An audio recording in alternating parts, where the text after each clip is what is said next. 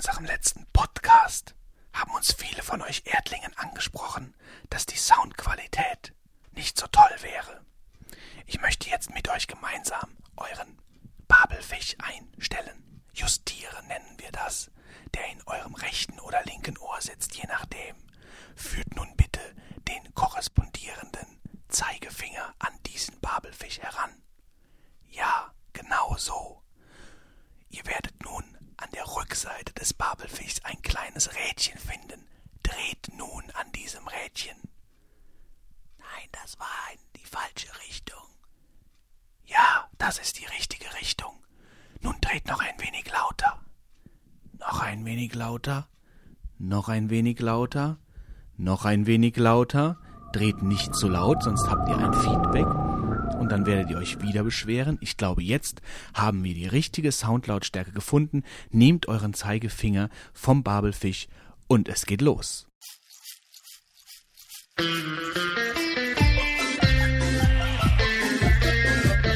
Die drei Vogonen.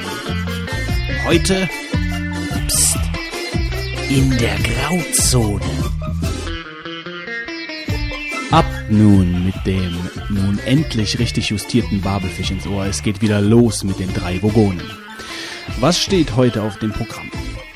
Unsere Diskussion über aktuelle News in sieben Tage, drei Vogonen werden euch auf den neuesten Stand bringen. Knackige Kurzmeldungen vom Rande des Universums in der neuen Kategorie 42 Sekunden werden eure Aufnahmefähigkeit überfordern. Tiefgreifende, fundierte Erkenntnisse aus Deep Thought werden euch schlauer machen. Der Brainstorm wird durch den Babelfisch fegen und euch mit unseren Spontanergüssen zu einem in den Raum geworfenen Thema quälen. Wir werden den Staub der Vergangenheit aufwirbeln und euch wie immer auf einen Retro-Trip schicken. Mit dem pangalaktischen Zocktipp könnt ihr euch dann davon erholen, während wir herzzerreißende Geschichten aus Marvins Tagebuch vorbereiten, die euch zum Weinen bringen werden. Und nach dem Öffnen der Rohrpost vor euer aller Ohren ist die Verabschiedung nicht mehr weit. Dies alles bestreite ich nicht alleine, sondern mit meinen beiden Mitlyrikern in der rechten Ecke. The Lawyer Wolfgang. Hallo. Und in der linken Ecke The Prospective IT Guru Fitz. Juhu. Womit fangen wir an? mit den News. Sieben Tage, drei Vogonen. Ja, ausnahmsweise mal heute. Spore. Spore. Ich wäre für Spore. Spore. Spore und Amazon. Spore ist das groß überbewertete Spiel. Ich sag nur Hat sich jemand 2216 Reviews mit einem Stern. Wer kauft sich das Spiel? Ja. ähm, Die Frage ist ja, wer kauft sich eigentlich bei Amazon nach einer Bewertung irgendein Spiel, weil äh, ich meine, im Prinzip steht doch da eh fast immer nur Positives drin, oder? Also die meisten Sachen, naja gut, aber es ist ein anderes also Thema. Ich, ich denke, bei Computerspielen würde ich nicht bei Amazon auf die Wertung gucken. Bei anderen Sachen finde ich das gar nicht so uninteressant. Also ich gucke auch bei, ja, ja gut. Also bei Computerspielen, da brauche ich mir das nicht durchzulesen. Da habe ich meistens Also ich andere glaube, es es gibt aber einige Leute, die da nach ein Sternchen gucken. Mhm. Also egal, ob sie jetzt ihrem Neffen ein Spielchen kaufen oder sich selbst. Wobei, ähm, wir müssten ja vielleicht auch mal direkt dazu kommen, warum denn das Spiel nur einen Stern bekommen hat. Weil es so schlecht ist. Nein, nicht weil es so schlecht ist, sondern wegen ähm, Hat eigentlich, wenn ich unterbrechen darf, den jemand, bösen drei Buchstaben. genau, hat eigentlich jemand von euch ähm, Spore mal gespielt? Ich habe es leider nicht. Nee, ich habe nur viele Videos gesehen und dann diese ganze Geschichte mit äh, Cr- Creature, äh, Creature Creature, Creature? Creator. Ja, genau. Und Fürs Spore iPhone gibt es doch auch irgendwas, oder? Bitte? Fürs iPhone. Es gibt so eine kleine Version fürs iPhone, ja. So eine abgespeckte. Es gibt ja tausend Versionen von Spore. Die eine für den rechten Schuh, die andere für den linken Schuh und dann, äh, Okay, also worum geht's bei Spore? Fitz, vielleicht kannst du es mal darstellen. ja, also du fängst an in der Ursuppe als Im Einzeller, also im Prinzip quasi so in dem Zustand, in dem wir uns jetzt drei hier befinden. Ja. Es geht darum, gefressen oder gefressen werden. Mhm. Und äh, ich muss ja ganz ehrlich sagen, da kommen noch ein paar andere äh, ja, Phasen. Also ich weiß, die nächste ist, dass du halt dann aufs Land gehst und dann da äh, frisst, frisst oder tanzt. Also vom Bakterien zum Astronaut, so könnte man es vielleicht umschreiben. Ja, umschreiben. über, über längere Phasen. Ähm, dabei gibt es halt verschiedene, dann später gibt es dann so Sachen wie äh, äh, Echtzeitstrategiespiele, in Anführungszeichen. Und äh, was ist denn das nachher im Weltraum? Was ist da? Ich habe es noch nicht gespielt. Ich Schweine auch im nicht. Weltraum. Cool, cool. Wir reden über ein Spiel, das wir noch nie gespielt haben, aber wir machen es trotzdem mal schlecht. Ja, wer kauft das denn bei einem Stern? Also, aber warum haben sie also einen Stern? DRM ist das Thema, Securom ist ein anderes Thema. Ja, es gibt einen neuen Kopierschutz, der verwendet wird, Naja, Segorom ist ja jetzt nicht neu. aber das System, wie sie es kombiniert haben, glaube ich, ist schon Also, neu. ja, man muss mit wahrscheinlich- dem DRM-System. Man muss jetzt erstmal dazu sagen, dass Securom so ein, so, ein ganz, so ein ganz flexibles System ist. Also da kommen ja jetzt, ich meine, es sind in der Vergangenheit viele Spiele damit rausgekommen, die dieses Securom verwendet haben. Ähm, und es werden auch jetzt Sacred 2 und äh, das neue Command Conquer, die werden alle mit Securom erscheinen, aber Also mal ganz kurz, Secorom ist ein Kopierschutz. ein Kopierschutz. Da ist auf der CD drauf und der eigentliche Kopierschutz oder der primäre Secorom-Kopierschutz ist ja, äh, dass du dieses File nicht einfach eins zu eins kopieren kannst, weil es dann irgendwie erkennt, dass es nicht die Original-CD ist. Das ist, glaube ich, so eigentlich so die 0815-Version davon, ne? Also die Deta- Details kannst du mir nicht fragen, aber ich glaube, das, das ist richtig. Hört sich gut an. Also es ist ein Kopierschutz. Genau, und dann kannst du das aber irgendwie halt erweitern. Und Davon ist die Online-Authentifizierung halt eine der Möglichkeiten. Genau, und bei Spore geht es halt darum, dass du das Spiel nur dreimal installieren darfst. Und ja, darüber regen sich halt die ganzen Leute auf, weil im Endeffekt leiht man sich nämlich quasi jetzt so eigentlich das Spiel, weil dreimal installieren, das heißt auch, wenn dein Rechner mal wieder kaputt ist, was ja angeblich bei, bei Windows ab und zu mal passieren soll, habe ich gehört. Ich weiß das nicht mehr, aber Und ich glaube, Spore äh, erkennt, das, erkennt einen neuen Rechner ab zwei gleichzeitig getauschten Komponenten, so wie ich das verstanden habe. Da gibt es also doch wirklich. ja, wobei äh, ähm, ich denke mal, das ist wohl nicht nur von den Komponenten abhängig, so ich es verstanden habe. Nicht Wahrscheinlich nur. nicht aber nur, nicht nur, aber ja, das habe ich auch gelesen, dass du halt, äh, wenn du Hardware austauschst, dann wahrscheinlich ein anderes Muster bekommst, äh, was der dann übermittelt und dann Genau. Und erkennt er einen neuen Rechner. Das Ende vom Lied ist praktisch, dann hast du es dreimal installiert und wenn du es dann weiter installieren oder noch einmal installieren möchtest, dann ähm, musst du ähm, einen Kundenservice anrufen und musst die Kundenberater, dann, Kundenberater. Kundenberater, musst den Kundenberater anrufen und musst ihn darum bitten, ähm, ich glaube auch mit der Be- Begründung und so, dass du es nochmal installieren darfst. Und äh, über diese ganze Geschichte mit DRM und Online-Authentifizierung etc., darüber haben sich die Leute dann sehr aufgeregt und haben sich natürlich mit Amazon genau die richtige Plattform ausgesucht, da nämlich, wo es weh tut. Äh, Man muss ja sagen, dass diese Systeme nicht ganz so neu sind, denn ich glaube bei Adobe Photoshop CS3 habe ich mir gekauft, original, und da ist das gleiche Verfahren so. Mit dass der, du- mit der, Mm, also, dass du, also, also der Online-Aktivierung. oder Ja, was? wobei auch gut, das wenn gibt es ja überall. Das ist ja, ja, ja, bei wobei du so, aber auch, äh, ich weiß nicht, was passiert ist. Also wenn ich habe dann irgendwann mal neue Betriebssysteme draufgesetzt und dann habe ich die vorher alle, nee, das war, als ich von ähm, Mac OS X Tiger auf Leopard umgestiegen bin, dann habe ich alle Sachen, äh, alle registrierten Produkte habe ich halt deaktiviert und nachher nach wieder aktiviert.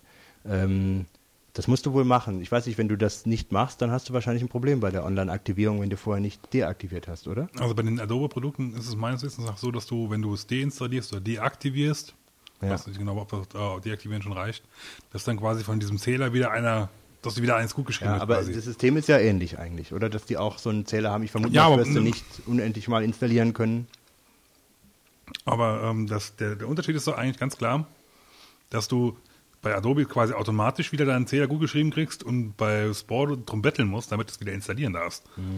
Ja gut, also ich kann es nicht genau sagen, aber so ganz unbekannt ist so ein System ja nicht. Wollte ich eigentlich nur damit äh, ausdrücken und nur für die Spielewelt ist es eigentlich neu, oder? Auch nicht. Auch nicht. Also sagen wir mal, Bioshock hatte ja schon was ähnliches, ähm, nur nicht ganz so restriktiv. Mhm. Also Bioshock hatte auch diese, diese mehrfach, äh, also man durfte es äh, so und so oft installieren. Äh, ob das mit der geänderten Hardware äh, da der Fall war, weiß ich jetzt nicht genau. Aber es war ähnlich, aber nicht so restriktiv. Und jetzt ist es, ich meine, nur nochmal, um das, um das trotzdem nochmal gerade erklärend hinzuzufügen, äh, wo ist also das Problem? Die Leute haben sich sehr darüber aufgeregt, ähm, die, die Leute, die es gekauft haben und haben, ähm, ich würde mal sagen, aus, aus einem Prinzip heraus, ja, äh, jetzt mal richtig oder falsch dahin, lass es dahingestellt sein, aber aus einem Prinzip heraus auf Amazon eben die Plattform gewählt, um ihrem Unmut Luft zu machen und haben praktisch über, innerhalb von kürzester Zeit über 2000 Einsternbewertungen äh, rausgelassen, die sich vor allen Dingen eben ähm, beziehen auf dieses DRM, auf die DRM-Geschichte, die eigentlich gar nicht aufs Spiel eingehen, weil in den offiziellen Foren gibt es auch gar kein Problem mit dem DRM. Ähm, da ist eigentlich jetzt davon jetzt gar nicht so die Rede, sondern es ist ja mehr eine prinzipielle Geschichte. Ja. Warum die Leute sich aufregen. Also ich denke aber im Prinzip ist es ein weiterer Schritt, um noch mehr zu kontrollieren, äh, dass die Software nicht kopiert wird. Die Frage ist, ne, was ich mich ja im Endeffekt dabei stehe, ja, im Prinzip, ja, hast du recht. Ich hatte es auch mal in, in der Uni gehabt, ähm, aber im Endeffekt ähm, das Spiel ist, kannst du jetzt auch runterladen, ja? Also illegal. Und kannst es trotzdem spielen, weil halt dann irgendjemand natürlich dann wieder einen Crack dafür rausgebracht hat und es, es geht halt. Also, ja, äh, die Frage ist ja, warum musst du dann immer noch einen Mehrkopierschutz machen? Weil im, Ja, also ich weiß nicht, das ist auch ein bisschen kurzfristig gedacht, finde ich, von den, von den Firmen. Also die Wäre-Szene, die fühlt sich wahrscheinlich noch angestachelt dadurch. Also wenn jetzt eine Firma rauskommt und sagt, boah, mit Aktivierung, Online-Aktivierung und mit Securom, mit speziell. Ähm, und was war? Ich glaube, das, das Spiel war eins der schnellsten, was in irgendwelchen Pirate Torrents rumgelegen hat und wurde massenhaft runtergeladen und es hat funktioniert. Ähm, ich meine, das muss ja auch irgendeinen Grund haben. Also es bringt ja nichts und im Endeffekt müssen es die Leute ausbaden, die es legal kaufen. Ja, die müssen die ganze Sache ausbaden. zwei Sachen dazu noch, die mir gerade so im Kopf dazu rumschweben. Also erstmal, das mit der Aktivierung hattest du ja quasi, oder hast du ja quasi auch bei Windows selber. Da ist es halt nicht ganz dramatisch, weil es halt nicht, nicht so, äh, nicht so, äh, ja, jetzt hat mich der Wolfgang aus dem Konzept gebracht, weil er mir ganz komische Zeichen. Es gibt der Geheimzeichen. ähm, das wollte ich sagen. Illumi Wolf. Ah ja, genau, weil das halt nicht ganz so oft installierst oder Wolfgang macht uns wieder der Play. Bunny. Äh,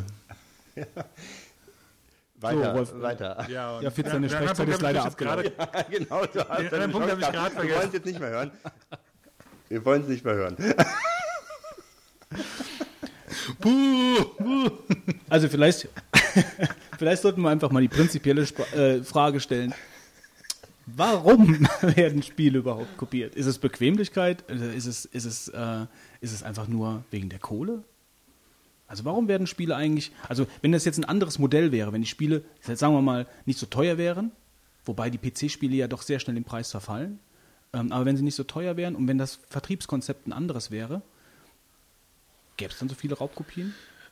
Also ich denke mal, also meine persönliche Meinung und Erfahrung ist es, dass es mittlerweile eigentlich, also heutzutage eigentlich sehr angenehm ist, Spiele zu kopieren, in Anführungszeichen, oder sehr einfach auch ist. Ja, es ist kein, keine große Herausforderung. Du kriegst es ja, wenn man weiß, wo man sucht, eigentlich hinterhergeschmissen. Ja, und äh, durchs Internet und dank den schnellen äh, Download-Speeds bist du ja ruckzuck an dem Spiel dran.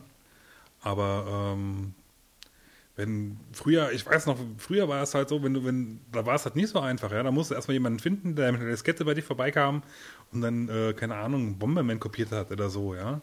Das war ja nun. Also Moment mal, nicht- jetzt kriegen wir böse Anschreiben hier von allen möglichen Leuten. Bomberman war noch nie auf einer Diskette, oder? Nee, das kann nicht sein. Bomberman Er hat auf ja einer nur ein Diskette. fiktives Beispiel gebracht. Ja, aber dann muss man richtig wählen. Schließlich, äh, also das, Also ist, das ist gegenüber Beispiel, unseren Hörern. Also, hat. also Bomberman, also liebe Hörer, Also ich Bomberman muss und Diskette nochmal auf passen nicht meinem Amiga zusammen. gucken, aber ich bin mir eigentlich ziemlich sicher. ich glaube, wir bräuchten die nächste Webcam dafür. Aber folgendes, ähm, ich sage euch, die Spiele sind einfach zu teuer. Wenn man 50, 60 Euro für ein Spiel zahlen soll und die Konsolenspiele haben mindestens mal auch den Bereich, wenn nicht noch teurer, Mehr, ja. ja, dann äh, kann sich sowas jemand nicht regelmäßig äh, leisten. Und wenn ich sehe, wie viele Spiele heutzutage rauskommen, dann ist das dermaßen abartig äh, ähm, teuer, wenn man sich da mehrere Spiele kaufen will. Und wie gesagt, es kommt so viel raus äh, für die, insbesondere diese neuen, neueren Konsolen, dass du einfach, hörst du mal hier mir zu? Also ich habe dass du dir einfach nicht viele kaufen kannst und dann kommt die Kopiererei. Aber die Konsolenhersteller beziehungsweise die Konsolenspielehersteller, äh, die haben ja, die haben es ja noch gut, weil da meines Erachtens noch nicht so viel kopiert wird wie im PC-Bereich. also ich habe jetzt gerade hier die Zahl. Ähm, Die Zahl, Die 42. Genau, die kommt gleich. Ähm, die Zahl äh, von illegalen, von, von illegalen äh, Kopien von Spore innerhalb der ersten paar Tage 171.402. Ja gut, ist die Frage, wie viel verkauft wurde, denke ich mir. Bei dem, bei dem Hype, Also äh, die das wurden auf, für das Spiel gemacht die wurde. wurden auf jeden Fall nicht verkauft, die 171. ja gut, aber 402. ich denke, du hast ja immer Verlust. Ja, da, da gehst du doch davon aus, wenn du, wenn du einen Film rausbringst bin oder dafür. Musik- Okay, ich bringe ein neues Album. Spiel raus. Also ich gehe davon aus, dass ich 171.402 Spiele nicht verkaufe. Ja. Naja, also ich finde die Zahl trotzdem äh, beachtlich. Also, äh, Ja, ich kann es aber nicht einschätzen, weil ich nicht weiß, was üblich ist. Aber ich denke, eine gewisse ach, geh weg Zahl. mit deinen wissenschaftlichen Methoden. Mal nächste Thema. Nee, Nee? nee, nee. Also warum das nächste Thema? Warum so schnell? Also ich meine, lass uns doch mal, also was ist denn... Du, wenn heute Fußball kommen würde, würde es ja verstehen, aber so. ja, eben. Kommt ja keiner. Und wenn, dann hätte man es ja auch aufnehmen können. Ja, mit seinem neuen Elgato ITV, wenn man es jetzt nicht vergessen hätte aufzunehmen. Ähm, Und auch vergessen, den TV-TV-Zugang zu aktivieren. Das wird Genau, jetzt zu äh, spezifisch. äh, kann keiner mehr euch folgen. ähm, Ja, können wir gerne aufklären. Also der Wolfgang äh, würde gerne Fußball schauen und hat aber vergessen, zu Hause äh, die Fußballsendung aufzunehmen. Wenn ihr nicht so lange labern würde, wären wir schon halb durch. wer spielt denn überhaupt? Ach, wir dürfen es nicht sagen, weil dann, dann wirkt der Podcast so alt in zwei Wochen. Richtig. Ähm, gut, also was Wird ich, was ich dafür eigentlich noch, ähm, was ich darüber noch sagen möchte, was mir noch wichtig ist, also was ich wirklich noch loswerden will. Ähm, hm, was war das jetzt noch? Also, wenn man so einen Kopierschutz veröffentlicht, ja, also mal abgesehen von den ganzen Sachen, die wir gerade eben schon besprochen haben, dass die legalen Benutzer das ausbaden müssen und so, ähm, wenn ich jetzt zum Beispiel, mir ist das selber schon passiert, ich hatte Daemon Tools installiert, ähm, weil ich oft mir Images von, von CDs ziehe und die dann, damit ich die CDs auch nicht immer, dann muss ich immer an meinen Schrank gehen, den Rechner, ne, ne, ne, Diese, ja. diese, So, und dann kommen- Die Sicherheit nervt dann manchmal auch, muss man dann ja sagen. installiere ich, dann installiere ich irgendwelche, ähm, irgendwelche Spiele, die ich mir legal gekauft habe, und dann verlangt dieses Spiel von mir ernsthaft, dass ich Daemon Tools deinstalliere. Und bei Windows muss ich dann auch nochmal neu booten. Ähm, und das ist, das ist also, äh, das finde ich einfach absolut nicht akzeptabel. Das ist also für mich als Kunden. Also darüber will ich mich jetzt nicht so aufregen. Also Nein, das ist, das ja, ist für mich, also nee, das ist für die- mich, nein, ich habe noch, ich habe sowas noch nie gemacht. Äh, Was? ähm, Die Spiele legal mir, gekauft? Ja, nee, da- dass ich mir, äh, dass ich dann nur mit Kopien gespielt habe oder die dann unbedingt auf die Platte äh, Nein, es geht nicht um wollte. Kopien von Spielen. Es geht einfach davon, dass du ja manchmal dir von CDs Images ziehst, Backups, wie auch immer, und auf die auf deine Festplatte legst und darauf zugreifen möchtest. Und dafür ist ein virtuelles Laufwerk dann natürlich auch gut, Also- um das zu mounten. Praktisches Habe ich Beispiel. mit Spielen aber noch nie gemacht. Nein, du verstehst nicht, worum es geht. Praktisches Beispiel. Ich habe mir damals Battlefield 42 gekauft, ja. So, wenn man das einigermaßen regelmäßig gespielt hat, wenn man in einer Liga spielt, ja, dann, äh, dann hast du quasi, müsstest, müsstest du theoretisch immer die Original-CD im Laufwerk drin haben. So, da nun nicht jeder unbedingt vier, vier CD-ROM-Laufwerke in seinem Tower drin hat oder an seinem PC und du ab und zu ja auch mal eine andere CD reinmachen willst, aber nicht die ganze Zeit immer CD wechseln willst, weil du bist ja kein DJ, ja, kapierst du das Problem. Ja, da kannst du dich eigentlich bedanken, denn bei Spore kann man die CD rausholen, nachdem man es so gemacht hat. Ja, nach dreimal kannst du die CD wegwerfen. nee, nee, äh, man kann es ohne CD spielen, wenn man das so installiert hat. Nein, das Ding ist, ein- das Ding ist einfach, du, äh, du wirst praktisch, damit du das Spiel installieren kannst, wirst du gezwungen, irgendwas an deiner Systemkonfiguration zu ändern. Und das ist, finde ich, als, ähm, als eine gekaufte Dienstleistung, was ja so ein Spiel einfach ist, ist es nicht akzeptabel. Ähm, das Spiel hat sich nach meiner Konfiguration zu richten, jetzt mal so gesagt. Ja, das ist einfach nicht in Ordnung, dass das Spiel von mir ähm, verlangen kann, ich muss jetzt das und das ändern, ich muss jetzt das und das machen, damit ich das Spiel spielen kann.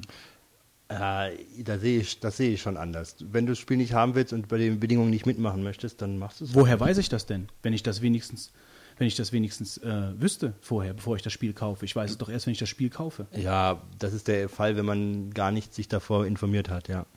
Und dann, Steht vielleicht auf der Packung drauf. so, und dann und findest du es, dann findest du es auch noch in Ordnung, dass wenn du das, das Spiel dann äh, installierst, ähm, dass du es dreimal installiert hast, dass es dann irgendwie nicht mehr geht. Und dass du dann in der Packungsbeilage in irgendeinem kleinen Beilageheftchen dann rumblättern musst und Ich suchen denke, da musst. kommt wahrscheinlich eine Meldung, wo du dich hinwendest. Kundenberater. Ja, eine Telefonnummer und. Was passiert ja, gut, eigentlich? also ich bin, So, jetzt kein, ich bin jetzt kein Verteidiger von dem System, aber ähm, Warum nicht? Das ist doch, ist doch spannend. wäre ganz gut, ja. Ich habe ganz gute Argumente, oder? ich könnte mich da mal bewerben bei der Firma.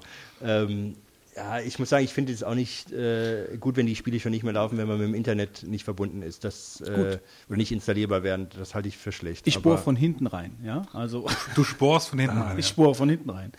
Also wenn, wenn du jetzt zum Beispiel, du, ich meine, das, das fällt doch auch im Wiederverkaufswert. Du, du kaufst ein Spiel, spielst es durch, ins- hast es vielleicht zwischenzeitlich nochmal neu installiert, weil du dir eine neue Grafikkarte und eine neue Festplatte gekauft hast.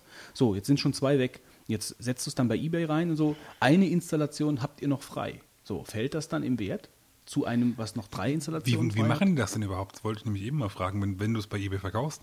Ja, keine Ahnung. Die, die müssen ja dann. Ich finde das System einfach so, finde ich nicht akzeptabel. Es ist nicht in Ordnung, das so zu machen. Und das ist auch die Frage, geht das auch, da geht das auch weiter jetzt so? Also nachdem jetzt diese schlechte Publicity war, äh, ist zum Beispiel, äh, also ich meine, ich weiß nicht, wie sie es vorher vorhatten, aber Sacred 2, was demnächst erscheint, ähm, die äh, setzen ja auch Securom ein. Ähm, und ich glaube auch eine Online-Geschichte, aber jetzt schon lange nicht so restriktiv, wie das jetzt bei Sport der Fall war. Und deswegen finde ich es auch wichtig, dass die Leute diese Plattformen wie Amazon genutzt haben, um EA, EA ist es doch ja, um da ähm, den dann auch mal ein bisschen auf die Füße zu treten. Mein DRM ist doch sowieso tot. EA sind quasi die, die aus Scheiße Geld machen und das noch fünfmal in verschiedenen Versionen kaufen. Grüne Scheiße, gelbe Scheiße, braune Scheiße. Braune Scheiße 2. braune Scheiße 2142. Was, was der, bei, bei Sacred, ähm, das habe ich mir noch aufgeschrieben, ähm, das ist natürlich der Vorteil. Ähm, da kannst du dann, ähm, was es früher bei, bei, bei Diablo schon gab, ähm, wenn du das. Diablo, Diablo. da kannst du ähm, dann im LAN gegeneinander spielen, obwohl du nur eine Kopie vom Spiel hast. So, das ist natürlich eine feine Sache. Ja? Wenn du das, wenn, wenn das halt auch eine Folge von dieser, von dieser äh, Authentifizierung ist und wenn das funktioniert, dann, äh, also einfach so wie es bei Spore läuft, ist es falsch. Ja, ich verstehe, dass die Leute das schützen wollen, ja, das geistige Eigentum und dass, dass sie eine Lösung finden müssen, ähm, auf dem Markt das Spiel loszuwerden. Aber äh, so wie das so, also wie das jetzt bei Spore gelaufen ist, finde ich einfach, ist der Weg absolut verkehrt und, und nicht für einen Kunden, für, nicht einfach für, also es wäre für Beta-Test-Kunden vielleicht geeignet, aber nicht wirklich für die, für, für normale zahlende Kunden. Das finde ich nicht in Ordnung. Das will ich mal gesagt haben hier. So, jetzt, äh, da kann ich dir zustimmen. aber das Spiel würdest du dir eh nicht kaufen sollen, äh, wollen, weil es gar nicht so gut wäre. Sagt man. Ja, ich habe ich hab gehört, dass es Ein-Stern-Bewertungen ziemlich viele gibt. Ja, die, die nicht darauf fußen, dass es den Kopierschutz hat. ja. ja, gut, also man wird abwarten, wie sich das weiterentwickelt. Äh, ob sich also ich finde es auf jeden Fall ein spannendes Thema, ja. Mhm. Im Gegensatz zum Wolfgang. Der Wolfgang möchte jetzt zum nächsten Thema übergehen und ja. zwar ist das?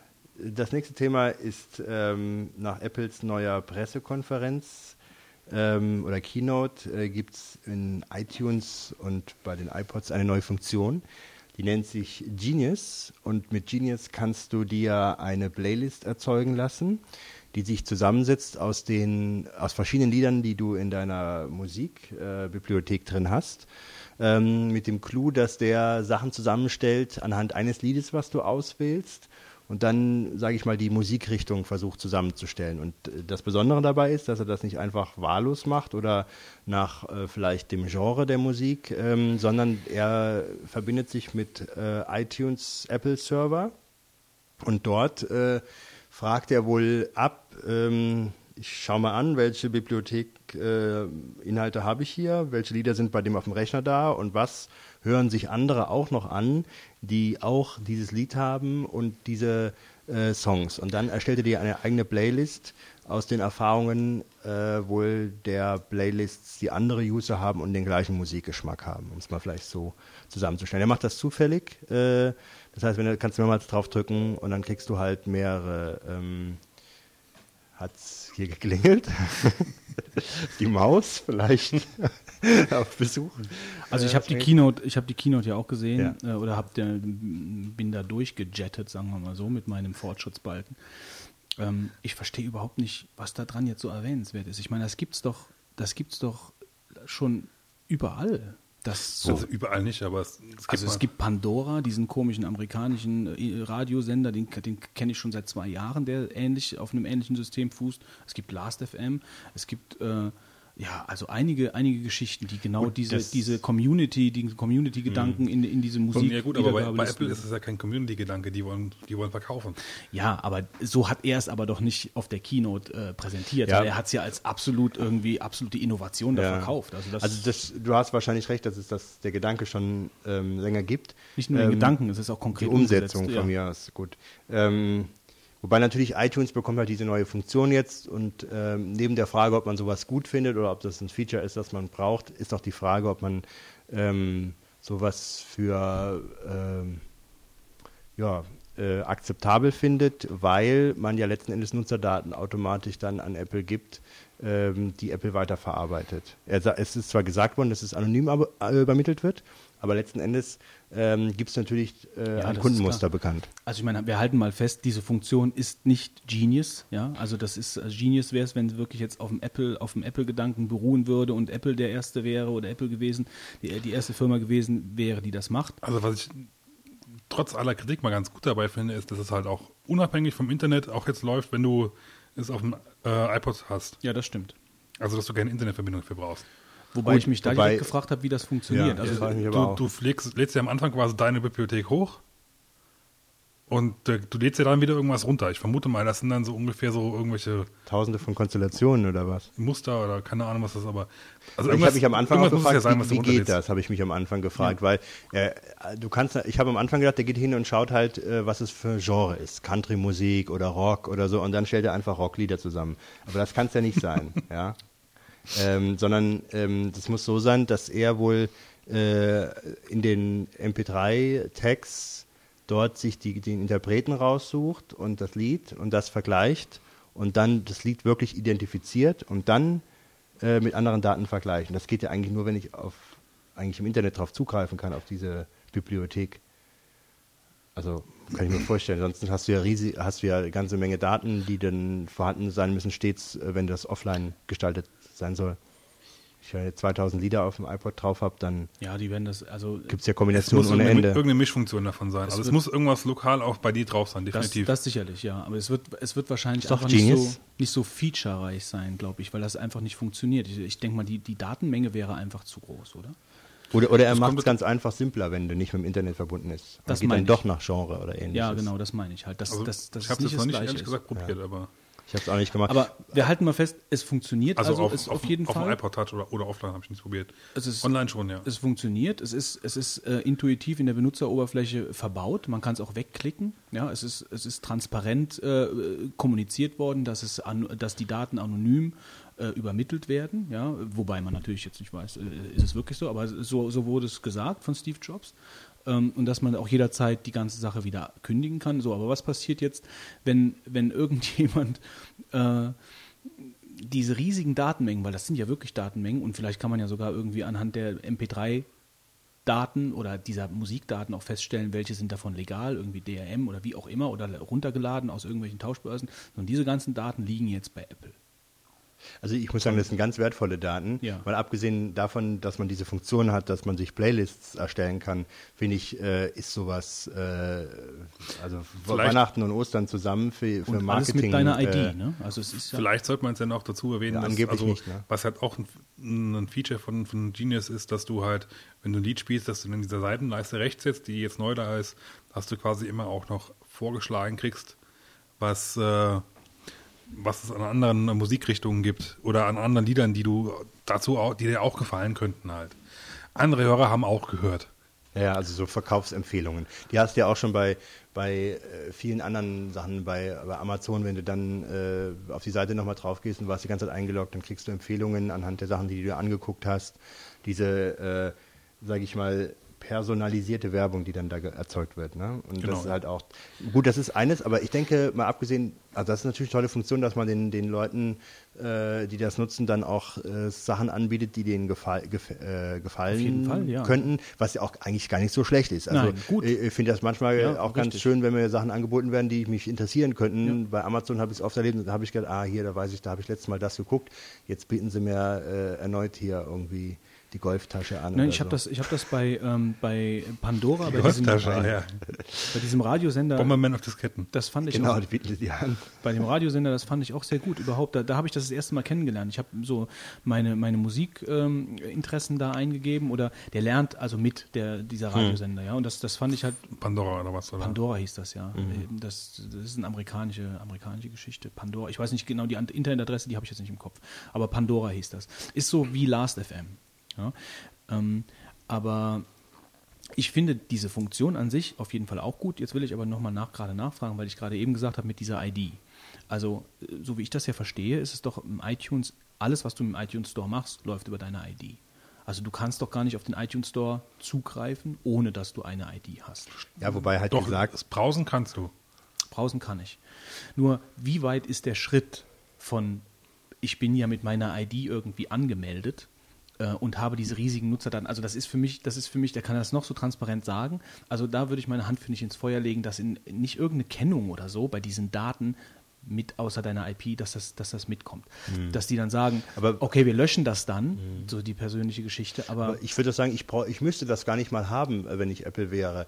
Ich wollte jetzt nicht wirklich den Namen haben, aber ich kann ja ganze Benutzerprofile erstellen lassen und mir dann sagen lassen, ich sag euch, was die meisten Leute hören, die iTunes nutzen. Ich sag euch, welche Musikgenres, äh, was die noch äh, hören. Ich sag euch, äh, was am meisten gekauft wird. Du kannst Statistiken erstellen lassen ohne Ende, ohne dass ich jetzt anfange, das wirklich auf den einzelnen Nutzer zu personalisieren. Das, das kann man noch machen, die Gefahr ist da, weißt du nie, aber ähm, das ist so schon wertvoll genug, was die jetzt äh, mit den Daten anstellen können, Also, wenn man das nutzt. Was ich zum Beispiel ganz interessant fand, war ja quasi, dass du in diesem äh, Mikrokosmos iTunes-Benutzer, die auch Lieder kaufen im iTunes Store, ja, fand ich ganz interessant, dass sie jetzt ähm, quasi bei diesem Apple-Event, dass dann äh, der Best-Selling äh, Male Artist gespielt hat, also quasi der äh, best, ja, der beste Mensch, der am meisten verkauft als einzelner Schauspieler oder Sänger.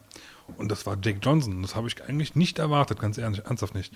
Der Mann ist zwar nicht schlecht, ich mag die Musik auch, aber dass der halt Best-Selling Ar- Male Artist ist, hätte ich nicht erwartet.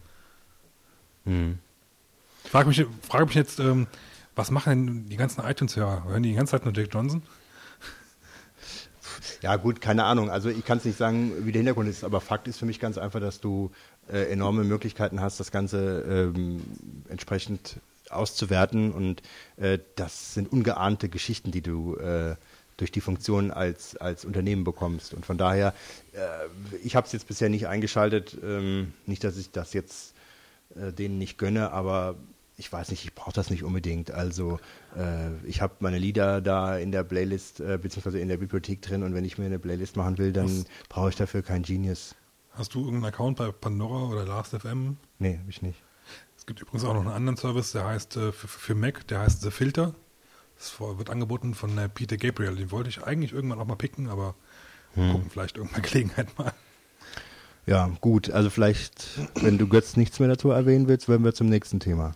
Ich sag nur, the risk, however, is Apple could find itself in the middle of the music industry war against privacy. Das war so ein Satz, den ich gelesen habe, den ich ganz sprechend fand für die, für die Geschichte. Also wir werden das Thema weiterverfolgen und dann mal schauen, was passiert. Ja, aber wir haben ja quasi jetzt schon so leichte Einblicke in das Apple-Event gerissen, sage ich mal. Ganz kurz, was haltet ihr denn von dem Event? Von dem Vergangenen. Ja, wir, werden- wir sind zwar neuen vor bekannt. drei, vor dreimal jetzt. Das ominöse äh, Event, was so wichtig sein sollte, aber irgendwie nachher ich total dachte, diese Gerüchte war. über das Kommende, was wir gerade eben von der Themenliste gestrichen haben. Also Darüber können wir auch gerne reden, habe ich ich kein fand Problem. die, äh, ja gut, MacBook, MacBook Pro in neuer Verpackung und mit Touch, gut. Nächstes Thema. Ähm, du meinst jetzt von der Keynote an Wie sich? gut du den iPod Nano findest, ist eigentlich die konkrete Frage. Richtig, beziehungsweise fangen wir erstmal an, wie fandet ihr die Keynote an sich selber? Hat, Also- hat die eure Erwartungen erfüllt oder? Ich habe eigentlich keine Erwartungen gehabt, großartig. Dass Also natürlich ein neuer iPod Nano kommt, das hatte man schon mehr als vermuten können. Und, Ich hatte auch ähm, keine Erwartungen. Also wie gesagt, ich bin im Fortschrittsbalken durch, das, durch, durch die Präsentation durch. Also ich, ich, fand das nicht so, ich fand das nicht so spannend. Also ehrlich, aber ich bin auch nicht so dieser, äh, ja, dieser Mac-Fanboy jetzt, der da äh, dir äh, gegenüber sitzt. der Steve, Steve Jobs und der macht das so toll. Er macht es gut, ja, er macht es wirklich gut, er, er präsentiert das wirklich gut. Ähm, aber ich kann das nicht nachvollziehen, wie die Leute dann manchmal äh, dann da im Publikum da äh, Jaulen. Das, das verstehe ich nicht. Dafür bin ich scheinbar noch nicht lang genug bist noch nicht dabei. alt genug. Also dafür komme ich aus Ich der bin- Linux-Ecke. Also ich bin ja auch Mac-Fanboy, muss ich ja sagen, aber das kann ich auch nicht verstehen teilweise. Das ist dann einfach nur, weil du drin sitzt und denkst, oh, Ja, ich weiß auch nicht, ob die nicht bezahlt sind, die da so anfangen, sich. Äh, stoßen dem Nachbarn mit dem, mit dem Ellbogen in, in die Seite. Los! Ja, zumal, ich weiß nicht, ich habe den, den Nano noch nicht gesehen, aber ähm, ob das jetzt äh, wirklich viel, viel besser ist, das Teil, als das, was vorher da war. Es hat mehr Funktionen, klar, aber ähm, der Bildschirm ist was größer, aber vom Aussehen her, vom Design der, her. Bild, der Bildschirm soll gleich sein, oder? Hab hab ich da jetzt? Bildschirm ist, glaube ich, gleich. Ja, nur ich bin- weiß es ja, nicht wahrscheinlich, ja, keine Ahnung. Also ich weiß Also, jetzt auch nicht genau. Also ich fand es einfach Fall, nicht ja. so spannend. Guten neuen MP3-Player mit einer neuen Oberfläche, Mhm. mit anderen Preisen. Sie- Die Preise haben sie, glaube ich, alle gesenkt. Schon Nee, allein. also, nee? Die Preise Ja, sind gleich geblieben, kriegst das mehr fürs Geld. mehr fürs Okay, Geld, schon okay, müssen ja. sie ja machen wegen dem iPhone. Damit Ich meine, dass Produktupdates kommen, ist ja eigentlich Ja, ganz klar. Das, Klar, äh, eben. Und ich fand das jetzt, ich denke mal, äh, wenn es dann äh, damit spannend wird, müssen wir wieder ein bisschen Zeit vergehen lassen. Was ich mir vorstellen kann, was, was dann wieder eine größere Geschichte ist, wenn die Mac, die neuen MacBook Pros kommen, weil das Design ist ja wirklich mittlerweile halt uralt. Trotzdem Ähm, immer noch gut. Da wird immer noch gut. geändert, ich habe einen ich. hier stehen, super. Ähm, aber gerade mit diesen, mit diesen Gesten, wie beim MacBook Air und so, das wird wahrscheinlich dann kommen. Das Ähm, kommt, ja. Und, und Das so wird kommen, ja. Ich, wobei ich mich der frage, was das so viel bringt, ganz ernsthaft. Also ich meine, ich benutze halt die Sachen, die jetzt schon beim MacBook drin sind, benutze ich sehr exzessiv, also gerade das Scrollen zum Beispiel. Aber ich kann mir jetzt nicht vorstellen, dass ich mir jetzt irgendwelche Bilder Ja, das ist eine Frage der An, Umsetzung, da müssen wir äh, warten. wie die Programme damit arbeiten, irgendwie, ob das flutscht. Weil ich arbeite halt nicht täglich in einem Bildbearbeitungsprogramm, wohingegen ich halt fast täglich halt im Browser drin bin. Also das muss man sehen, wie die Programme damit arbeiten, dass, ob das dann sinnvoll ist. Könnten wir jetzt vielleicht schon vorstellen, dass man dann noch äh, Potenzial hat, da über so Gesten was zu machen. Gut, ähm, sprechen wir noch kurz über die Dropbox. Mhm. Ich habe mich sehr gefreut, dass äh, Dropbox public gegangen ist. Dafür habe ich zu lange auf den Beta-Key gewartet. Götz, da muss ich dich erstmal fragen, was ist denn die Dropbox? Ähm, die Dropbox ist praktisch ein Netzlaufwerk, ähm, das ähm, plattformunabhängig ist. Also man ist Client, es, es arbeitet mit einem Client, ähm, den gibt es für Mac, den gibt es für Windows und den gibt es jetzt ganz neuerdings auch für Linux. Also die sind public gegangen und hatten dann direkt den Linux-Client äh, auch bei der Hand. Den installiert man, äh, dann richtet man eine Dropbox, also praktisch ein Netzlaufwerk ein. Ähm, und das Interessante daran ist, ähm, man kann, wir benutzen das hier für den Podcast ja auch, äh, zumindest zwei von uns. Drei. Drei mittlerweile. Drei, echt? Ehrlich. Also, Nur er hat nichts zu beitragen gehabt bis jetzt. dass man, dass man, dass man einen, einen Gruppenfolder anlegen kann, Lad euch mal was der da sich rein. dann, der sich dann mit allen synchronisiert. Also man muss keine E-Mails rundschicken mit Attachments etc., sondern man, man legt halt einfach einen, äh, einen Ordner an in der Dropbox, die drei Vogonen und schickt dann zwei Einladungen raus. Der Ordner kann auch durchaus anders heißen. Also er muss jetzt nicht so heißen. Jeder muss einen Dravogon-Ordner anlegen. Genau, und, und, und verschickt dann Einladungen an diejenigen, die berechtigt sein sollen, auf diesen zuzugreifen. Äh, und dann äh, ja, aktualisiert sich praktisch dieser Ordner direkt bei den anderen auch. Ja. Ja, ich muss auch sagen, Zwei Gigabyte sind kostenlos. ja, Ähm, ich bin mir jetzt gar nicht sicher. Sind die immer noch kostenlos? Warte ja, die bleiben auch kostenlos. Ja, die bleiben Ja, noch die, die Beta-Dinger bleiben kostenlos. Aber kriegst du jetzt, Ah, wenn du dich okay. jetzt ja, anmeldest? kriegst du. Okay, weil ich meine, das war nämlich ursprünglich mal ein Also ich anderer habe Plan. jetzt nur gelesen, Nee, nee. 2 Gigabyte kostenlos und 50 Gigabyte soll jetzt demnächst dann 9,99 Dollar, also 9 Dollar 99 im Also Monat 10 Dollar. kosten. Ja, Und 10 100 Dollar im Jahr als Rabatt. mag sein. Ja. Also ich muss sagen, es ist wirklich äh, eine super Idee und die ist auch klasse umgesetzt. Und von daher äh, ähm, kann ich jedem empfehlen, das jetzt auch mal zu probieren. Man kann äh, über eine super einfache Art und Weise die Daten austauschen. Ja, nee, das ist wirklich eine ganz, eine ganz feine Geschichte. Vor allen Dingen, ich meine, so Netzlaufwerke gibt es ja massenhaft, aber das ist einfach intuitiv gelöst. Ähm, dann dieses plattformübergreifende ist auch sehr nett. Die, die haben ja im Blog geschrieben, dass sie, weiß ich nicht zu wie viel Prozent auch Linux-Desktops einsetzen. Also das sind auch Leute, die aus der Linux-Ecke kommen. Ähm, und das fand ich also sehr, fand ich sehr sympathisch. Funktioniert super gut. 2 Gigabyte kostenlos. Ja, Mehr gibt's nichts zu sagen dazu. Mehr gibt's nicht. Also Probieren, Spaß haben. www.getdropbox.com verlinken wir natürlich auch. Ähm, kostenlos, äh, ja, super gut. Jo, Ja. Was haben wir noch auf unserer tollen Liste hier stehen? sind wir durch? Nee, ich glaube noch Nee, nicht. Ach, die Apple nochmal. Apple is evil. Apple Vielleicht- is evil? Ja, vielleicht nicht App unbedingt mit. Genius, aber mit dem App Store. So. Gut, es gibt, äh, es gab ein, eine App, die sollte eigentlich veröffentlicht werden, mit der man Podcasts aus dem Internet äh, sich laden und anhören kann. Und diese App war halt für Mike, äh, für das iPhone und für das iPod Touch gedacht, halt für den App Store. Und die wird jetzt nicht veröffentlicht, weil ähm, Apple sagt, das wird die gleichen Funktionen erfüllen wie iTunes und von daher braucht man sie nicht. Also auf Deutsch Zensur. Ja, wobei äh, ich habe es gelesen, habe gesagt, habe mir gesagt, ja, ich, Apple hat schon recht, die Funktion gibt's und das ist ihr Gerät und die wollen sich da Sowas gibt's doch nicht, Share. Ja, Also, also, erstens ist es ja nicht das erste Mal, dass sowas passiert. Und dann ist auch die Frage, ist es passiert irgendwie, also in der Regel mit keinem erkennlichen äh, Muster irgendwie, dass du irgendwo sagen kannst, hier gibt's feste Regeln, das darfst du und das darfst du nicht. Ja, weil das ist, glaube ich, auch wobei äh, das ist, ähm, es ist schon so, äh, dass Apple halt letzten Endes das letzte Wort hat bei der ganzen Geschichte, äh, was da reinkommt. Und ich meine, man kann nicht ernsthaft glauben, da ein Produkt, was in irgendeiner Form Konkurrenz zum iTunes Store ist, dass man das dann auch entsprechend dort einfach platzieren kann. Übrigens, das will ich gerade noch sagen, ich habe mich etwas geärgert über das Apple-Event, als der iTunes Store aktualisiert wurde mit diesem Genius, weil es meines Erachtens noch viele andere Sachen gibt, die man besser mal in dem iTunes verbessert hätte, bevor man anfängt, solche Funktionen da reinzusetzen. Du willst doch nicht schon eine Seite aus Marvins Tagebuch vorlesen, oder? Äh, nein, eigentlich gehört das nicht wirklich so da richtig rein. Ich will es aber ganz kurz nochmal dazu sagen, und zwar ähm, zum Beispiel Podcasts. Wenn du Podcasts abonnierst mit iTunes, was ja eigentlich fast alle über diesen, äh, dieses Programm machen, das ist seit Jahren nicht in irgendeiner Form verändert oder verbessert worden, obwohl da so ganz elementare Funktionen fehlen. Wenn du beispielsweise Folgen löschst äh, in so einem Podcast-Verzeichnis und sagst Das ist dann, schon der Marvin.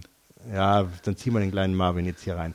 Ähm, löschst das Ganze ähm, und willst es wieder haben, dann kommst du nicht umhin, das komplette, den kompletten Podcast rauszulöschen bei iTunes und wieder neu zu abonnieren, um dann wieder alle den ganzen Feed wieder laden zu Ja, können. das stimmt. Und das ist, das ist sowas von ätzend und das äh, kann ich überhaupt nicht verstehen, warum das nicht mal geregelt oder Doch, geändert es gibt wurde. da eine Methode.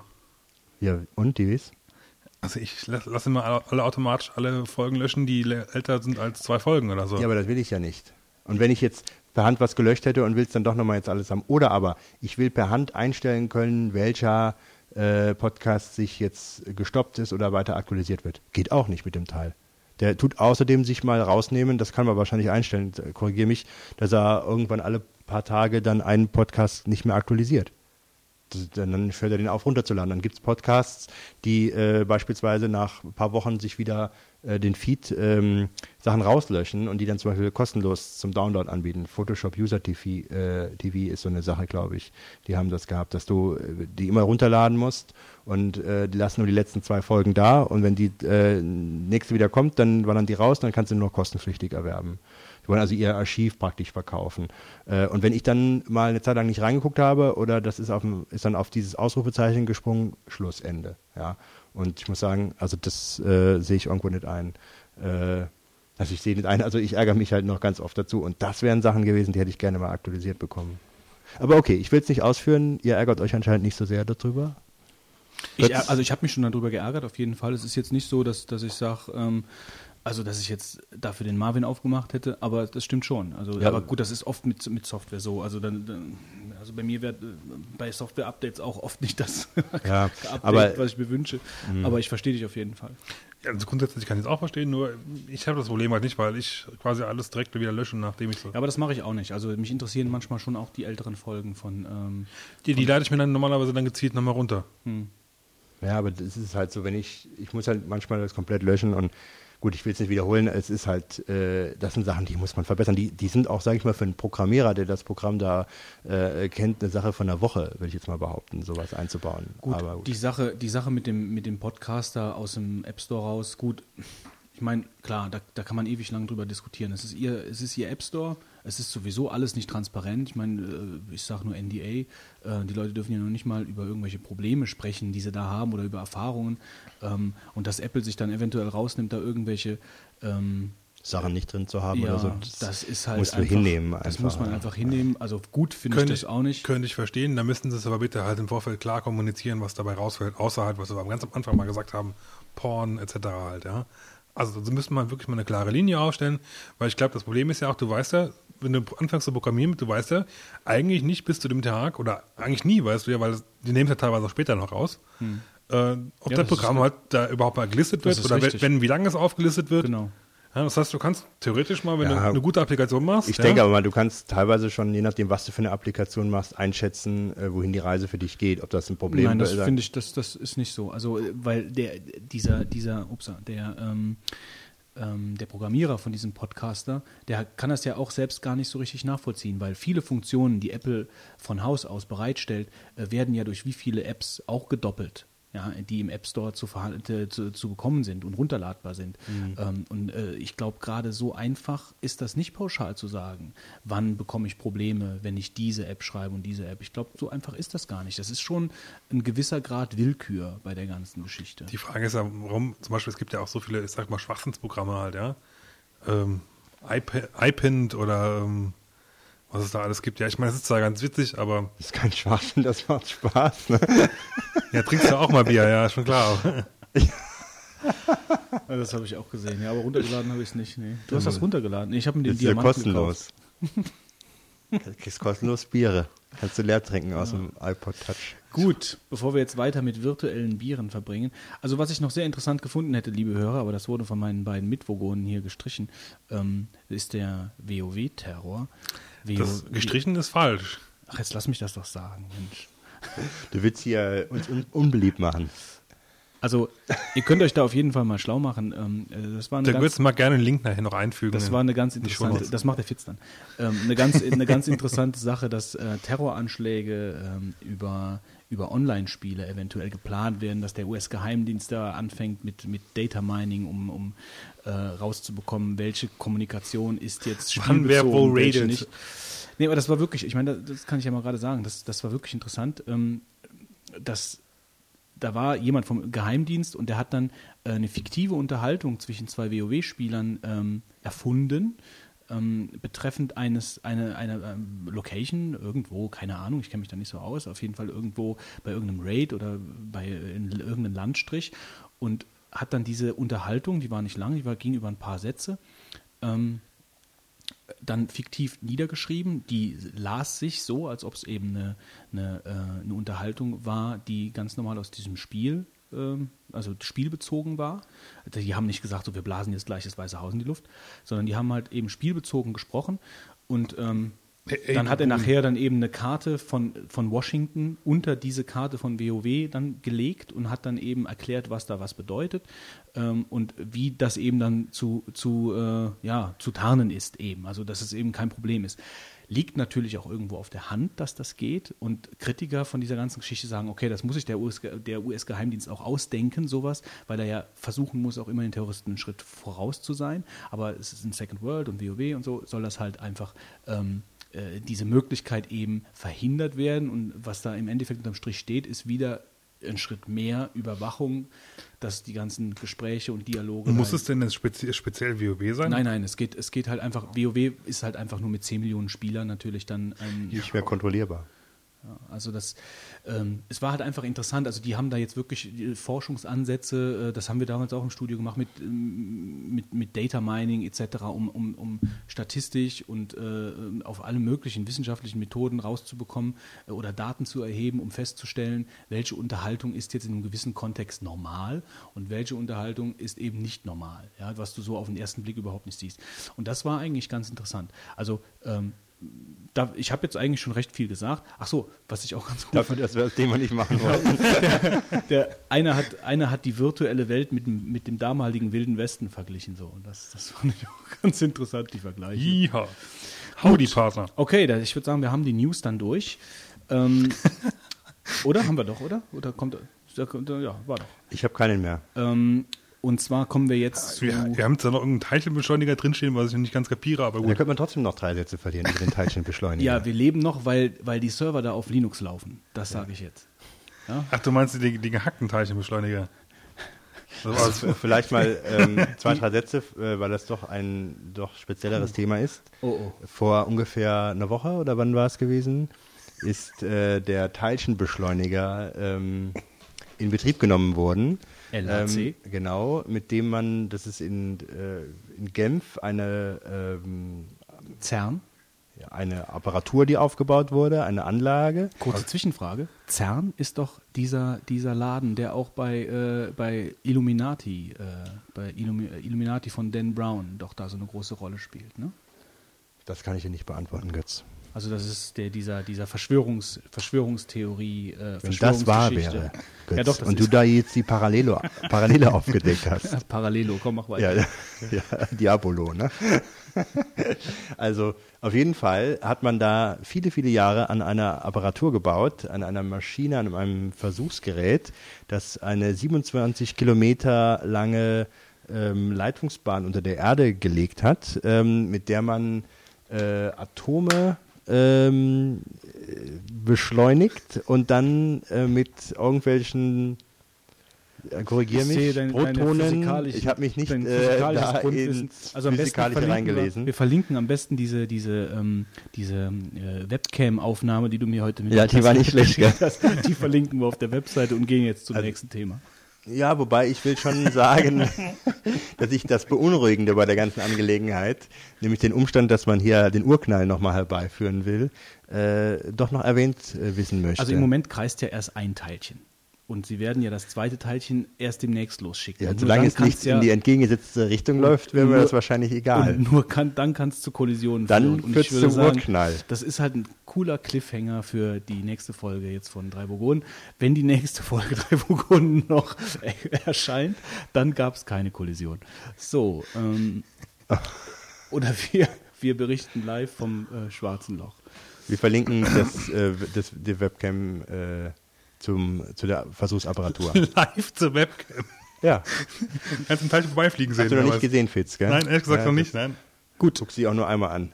Wir haben eine neue Kategorie und diese Kategorie nennt sich 42 Sekunden. Ähm, das ist eine Kategorie, in der ich willenlos irgendwelche News runterrattere, wie, Wie sich, sonst auch. wie, sich, wie sich Wolfgang ausgedrückt hat. Der einzige Unterschied ist nur, dass es nur Götz macht und nicht wieder zwischenreden können. Also, es sind 42 Sekunden News und bei den News geht es aber eigentlich mehr darum, dass es nicht unbedingt News sind, die wirklich jeder mitbekommt, wie zum Beispiel, dass macOS auf 10.55 abgedatet wurde oder der VLC Media Player in der 0.92 erschienen ist, etc.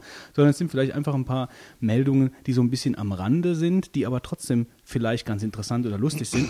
Wenn ihr da äh, Ideen habt oder Vorschläge, schickt mir eine E-Mail an 42 Sekunden, einfach durchgeschrieben alles, at die-3-vogonen.de ähm, und äh, dann werden wir mal schauen, ob wir, War es nicht nur 42? echt, Ich gucke nochmal nach. also Erzähl entweder an, ihr schrei, schreibt einfach eine E-Mail an 42 Sekunden at die-3-vogonen.de und macht eine Kopie an 42 die Ah, ich werde jetzt einfach die andere E-Mail-Adresse auch noch einrichten. So einfach wird es sein. Ähm, okay, also schickt einfach, wohin ihr wollt. äh, dann dann kommt es an. Gut, also es geht los mit den ersten 42 Sekunden der drei Vogonen. Forschung. Wissenschaftler fordern, dass die Chaostheorie in den Fußballregeln verankert wird. Der Grund sind die zufälligen Luftverwirbelungen beim Ballflug. Außerdem haben Forscher einen riesigen Bereich im Weltall entdeckt, in dem es ungewöhnlich wenig Radiostrahlung gibt. Ihre Schlussfolgerung? Ein erster Hinweis auf ein Paralleluniversum. Games. Die 13 Jahre alten Shooter Hexen und Heretic wurden vom Hersteller Raven Software unter der GPL freigegeben.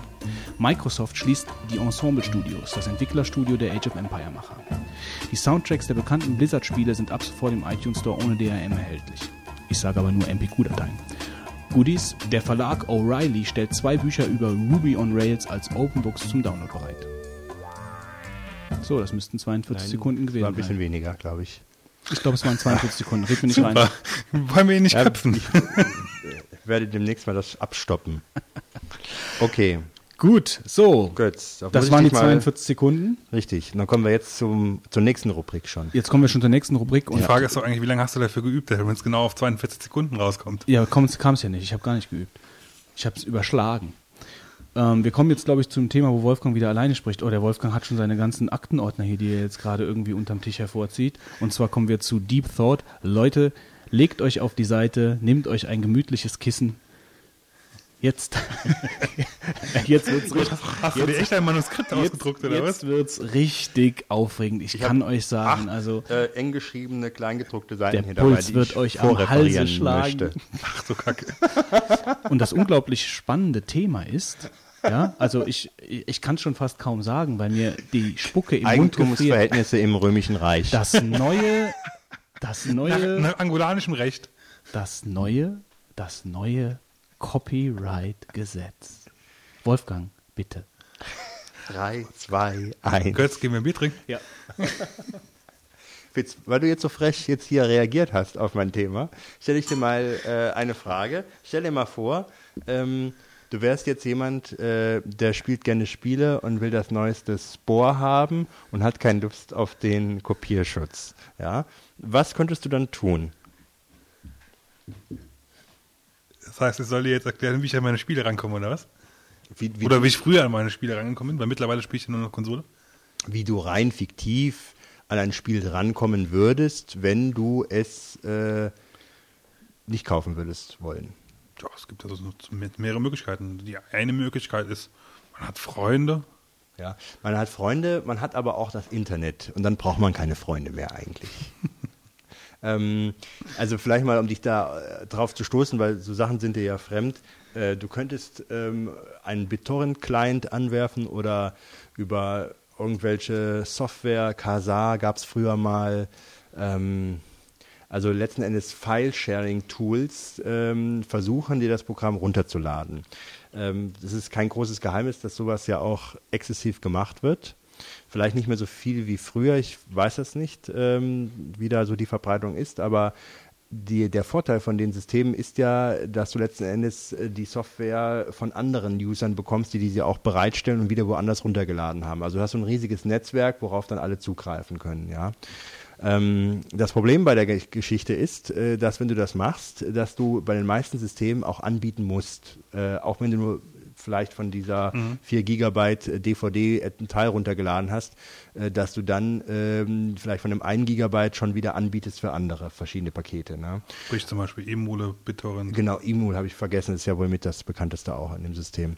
Ähm, ja, also wie gesagt, die Situation ist die, dass du selbst auch anbietest äh, und ähm, dadurch äh, auch, glaube ich, kriegst du so Download äh, oder so, so so Punktesysteme gibt's dann da und je höher dann es ist, desto mehr kannst du halt oder schneller kannst du runterladen, ja.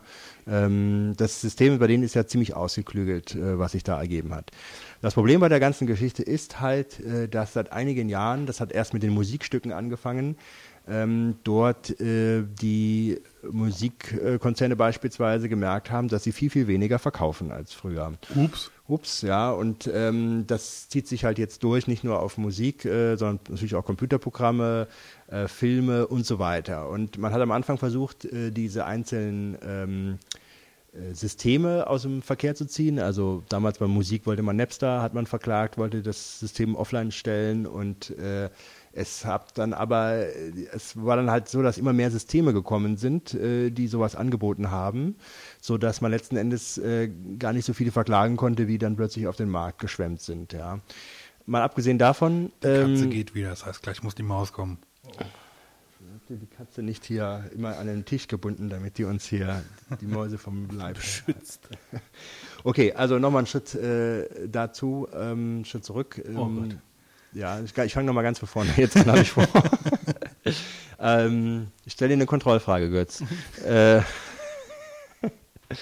und zwar, ähm, was könnten die Musikkonzerne denn machen, wenn sie merken, sie kriegen die Snapstar äh, und die ganzen anderen Programme nicht in den Griff, dass man die verboten bekommt? Ähm, DRM.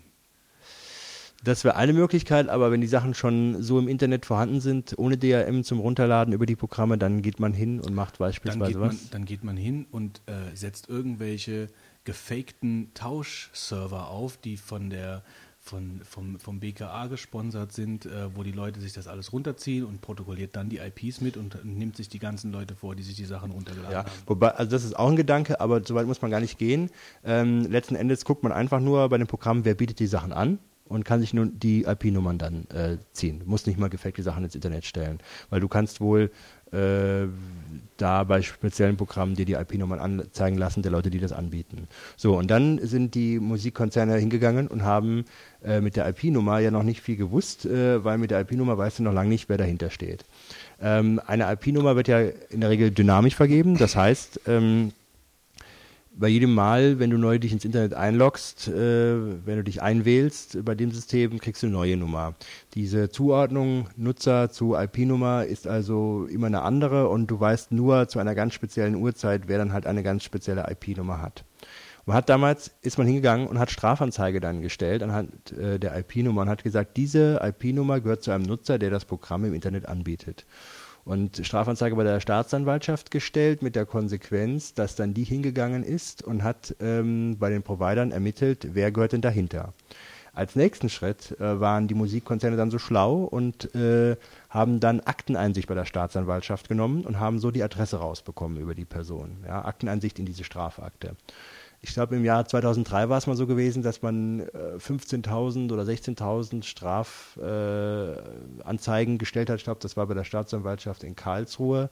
Ähm, und hatte dann gesagt, so, die bieten alle jetzt äh, geschützte Musik an und hat dann natürlich dort ziemlich viel Panik verursacht, weil 16.000 Strafanzeigen zu bearbeiten ist für die auch kein Klacks und äh, ein Arbeitsaufwand, Oh der mein Gott, Arbeit, Hilfe. ja, der da doch äh, über das hinausgeht, was sie bisher hatten.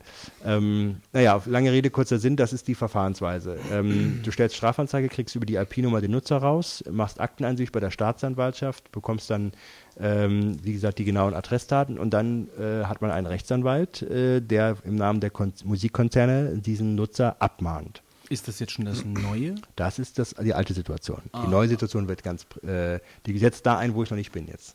Ähm, die Situation ist dann, wenn du das jetzt Fitz runtergeladen hättest, äh, Spore, dann bekommst, oder sagen wir mal, bleiben wir bei der Musik mal. Du hast jetzt den neuesten Song äh, runtergeladen von Madonna und ähm, Oh yeah. Genau, und äh, du kriegst jetzt äh, Nachricht, äh, wenn eine Anwaltskanzlei schreibt dich an und die sagt, äh, lieber Herr Pfitz, äh, Sie laden sich ja geschützte Musik runter, ähm, das dürfen Sie nicht. Und Sie von haben einen schlechten daher, Musikgeschmack. Genau, von daher wollen Sie in der Regel eine strafbewährte Unterlassungserklärung von dir unterzeichnet haben. Da steht dann drin, dass du versprichst, das nie mehr wieder zu machen. Und wenn du es doch machst, zahlst du eine Vertragsstrafe von beispielsweise 4000 Euro, was ganz oft da Standard ist, und ähm, verpflichtet sich außerdem noch Das zieht sich aus. äh, verpflichtet sich auch noch, äh, die Gebühren zu bezahlen, äh, die der Anwalt gekostet hat. Und die recht, richten sich ähm, an dem Gegenstandswert bei solchen Angelegenheiten und der ist äh, nicht gering.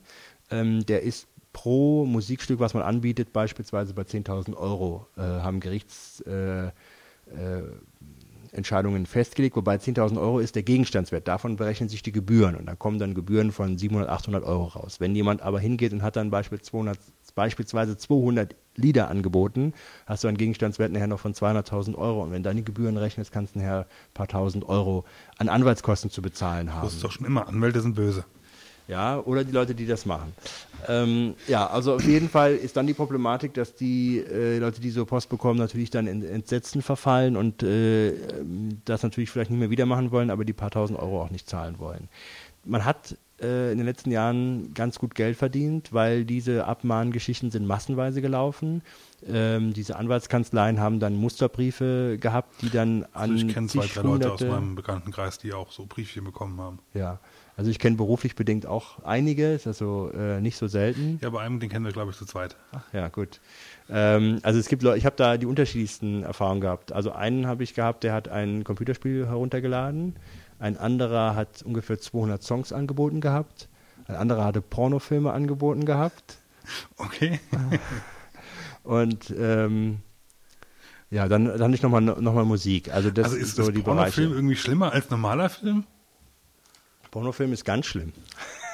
Wie jetzt mal Nee, rechtlich also, gesehen. Nee, rechtlich gesehen ist es eigentlich egal. Äh, letzten Endes ist Pornofilm vielleicht ganz interessant, äh, weil die Leute sich am wenigsten dagegen wehren, weil dann müssten sie an die Öffentlichkeit, äh, eventuell noch vor das hiesige Amtsgericht und da sich darum streiten, ob das dann mit dem Pornofilm ganz so schlimm war oder nicht, ja. Aber vielleicht trotzdem nochmal, Also wenn wir jetzt noch viermal oder fünfmal Pornofilm sagen, Die kriegen wir wahrscheinlich explizit. dieses explizit. äh, darauf äh, will ich doch setzen hier. Also das Problem ist, Das ähm, würde ja voraussetzen, dass der, der äh, iTunes Store-Bot, äh, dass es sich auch anhört. Pornofilm, Pornofilm, Pornofilm, Pornofilm.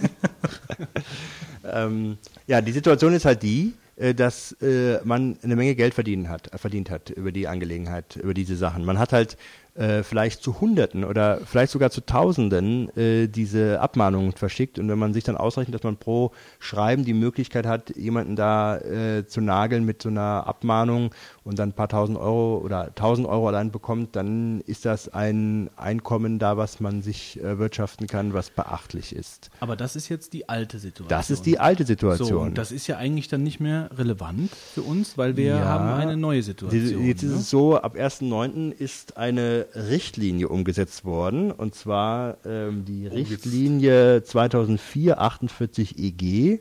Und merke, im Gegensatz zu Verordnungen, die sofort gelten, sind Richtlinien erst in Sehr nationales... klein geschrieben. Ähm, Muss man Fall- eigentlich als Rechtsanwalt einen Sehtest machen, bevor man eingestellt wird? Äh, man hat eh eigentlich schon eine Brille vorher. Aber ähm, es ist so, dass du letzten Endes äh, diese Richtlinie ins nationale Gesetz umsetzen musst. Das ist jetzt geschehen. Gilt ab 1.9. ein anderes äh, Gesetz zum Schutz des geistigen Eigentums, beziehungsweise es gibt Veränderungen. Und die, die ganz gravierende ist, dass man jetzt für solche Abmahnungen äh, eigentlich einen Deckelbetrag von 100 Euro festgesetzt hat. Aber ähm, die ganze Sache ist sehr problematisch, weil man nämlich letzten Endes äh, nicht klar bestimmt hat, wann die 100 Euro fällig werden und wann nicht. Ähm, denn es ist halt so, dass man gesagt hat, also 100 Euro äh, äh, soll derjenige an Abmahngebühr zahlen, den es da erwischt hat, äh, aber nur in den Ra Voraussetzungen, dass es eine unerhe unerhebliche Rechtsverletzung ist und dass es außerhalb des geschäftlichen Verkehrs ist. Und was das jetzt heißt, das kann ich euch genauso wenig sagen äh, wie wahrscheinlich ein Richter oder ein anderer Jurist, weil ähm, das sind so Rechtsbegriffe, die wird man erst seit pa nach paar Jahren mit Inhalt gefüllt haben, wenn es da Gerichtsentscheidungen gibt. Will heißen, wenn jemand äh, zehn Sachen anbietet, ist der dann schon ge geschäftlich äh, unter, unterwegs oder wenn er 100 oder 1000 anbietet? Geschäftlich nicht nur, wenn man äh, was gegen Kohle macht? Ähm, ja, wobei ähm, das ist die Frage, wie man das jetzt hier auslegt. Also das äh, könnte man natürlich darunter äh, sehen, aber ähm, wenn du halt einfach eine gewisse Menge hast, dann gehen, geht man oft halt hin und sagt halt, die Menge lässt hier auf einen geschäftlichen Verkehr schließen. Ja, allein weil du schon so viele Sachen halt hast. Es, mit Drogen ist das nichts anderes. Wenn du eine gewisse Menge an Drogen dabei hast, dann sagt man, das hier ist nicht mehr eingebraucht. Das muss schon äh, dafür da sein, um das zu äh, halt äh, wieder zu verkaufen. Klar, ich meine, äh, wie groß darf eine MP3-Sammlung sein? Der, der Unterschied hier ist ja, du darfst ja, MP, also du darfst Musik und, und Filme ja auch legal besitzen, theoretisch. Ja, ja aber es ist halt so, ähm, ich kann ja, das sollten wir auch nicht jetzt so vertiefen, weil ich kann ja nicht sagen, wo die Grenze ist. Und das Problem ist, da wird man sich, streitet man sich jetzt momentan schon drüber und da wird man sich auch in Zukunft noch streiten.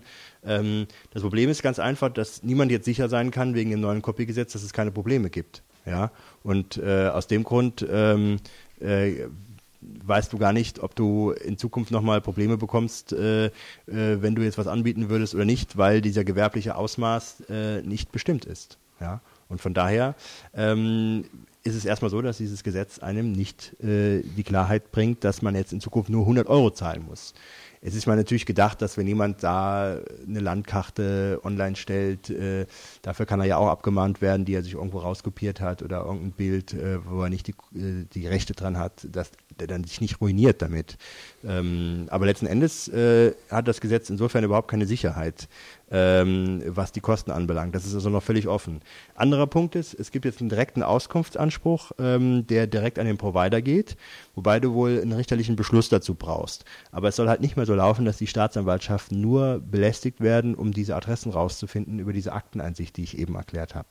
Da will man, äh, weil letzten Endes sind die Staatsanwaltschaften inst instrumentalisiert worden, indem man nämlich die Strafanzeige gestellt hat, um allein über die IP-Adresse die Nummer rauszubekommen. Also nicht Nummer, die, die äh, Adresse von der Person, ja, ja, genau, Name, Anschlussinhaber. Und das äh, äh, soll jetzt wegfallen, dadurch, dass man sich direkt an einen Provider wenden kann, wobei du halt dann auch wohl noch einen richterlichen Beschluss äh, brauchst, damit diese Telekommunikationsdaten da eingesehen werden dürfen. Das heißt, die Arbeit hat jetzt einfach jemand anderes. Ja, letzten Endes schon. Ich weiß nicht, ob das so eine Justizentlastung ist, dann geht's halt zu den Richtern letzten Endes. Wobei auch die Richter nur in Einzelfällen die Sachen da ähm, rausgeben müssen, wenn halt der entsprechende, ähm, sage ich mal, Maß, äh, das entsprechende Maß da erreicht ist. Äh, letzten Endes hat das neue Gesetz viele Probleme, viele ähm, Fragen, die offen sind ähm, und meines Erachtens kaum Verbesserungen. Mal abgesehen davon, dass ich auch diese Festsetzung auf 100 Euro an Abmahnkosten, die man maximal verlangen kann, völlig äh, für verfehlt halte. Also man hat hier wahrscheinlich gedacht, die Anwälte verdienen zu viel Geld und deswegen muss das irgendwie gedeckelt werden. Aber also mal abgesehen davon, dass so 100 Euro Festsetzungen, das ist erstmal systemwidrig bei Abrechnungen von Rechtsanwälten und das zweite ist, dass äh, die Kosten, die der Musikkonzern hat, oder anders angefangen, ähm, die Anwaltsrechnung, die kann höher sein, die geht einmal dem Musikkonzern äh, beispielsweise, nur derjenige, der Rechteverletzer ist, der soll dann nur 100 Euro zahlen. Äh, aber die Musikunternehmen werden dann sagen, wenn der Anwalt jetzt äh, da eine höhere Rechnung hat, dann bleibt dann noch was bei uns hängen. Ja? Wobei ich dann wieder sage, dass die meisten Musikkonzerne wahrscheinlich irgendwelche Einigungs-, äh, also Verträge haben mit den Anwaltskanzleien, dass das wahrscheinlich zu anderen Werten dann dort abgerechnet wird. Also lange Rede, kurzer Sinn. Ähm, ich finde, das Gesetz nützt uns nicht wirklich viel. Man wird sich fragen, wer darunter fällt in Zukunft, wenn was angeboten wird. Man sollte am besten natürlich gar nichts anbieten, sollte man nicht tun. Jetzt, jetzt mal rein der effektive Fall. Ich hätte mir jetzt meinetwegen Spore oder auch ein Musikstück oder sonst irgendwas gezogen mhm. und würde also einen netten Brief bekommen, was müsste ich oder was, was könnte ich denn tun? Ja, das ist, ähm, das muss man halt, Anwalt anrufen. ja, also musst du einen guten Anwalt anrufen. Ich gebe dir mal Auch meine Karte. auch? Ähm, ja, also gibt es mehrere Möglichkeiten, was man macht. Natürlich äh, muss ich erstmal die, Sinn, die Frage stellen, äh, habe ich das angeboten oder nicht? Das ist natürlich die Kernfrage. Gehen wir mal davon aus, es ist angeboten worden. Ja? Ähm, Ach so, also angeboten. Ich Im Internet. Ist es, ist, äh, was ist, gibt es ja auch eine Grenze zwischen Angebot und, und einfach nur ziehen? Also einfach nur runterladen. Ist das ein Unterschied?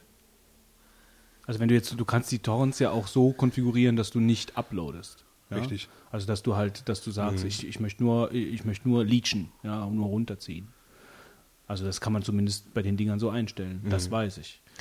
ja, oder, gut. du stellst einfach deinen Router entsprechend ein. Ja, wie auch immer. Mhm. Also da, Ja. da, da, unterm Strich ist ja das, dass du halt selber nicht anbietest. Mhm. Und es gibt ja sicherlich auch Möglichkeiten äh, im Netz, also stelle ich mir zumindest so vor, dass man auch irgendwo Sachen runterladen kann, ohne dass es über einen Torrent läuft. Mhm.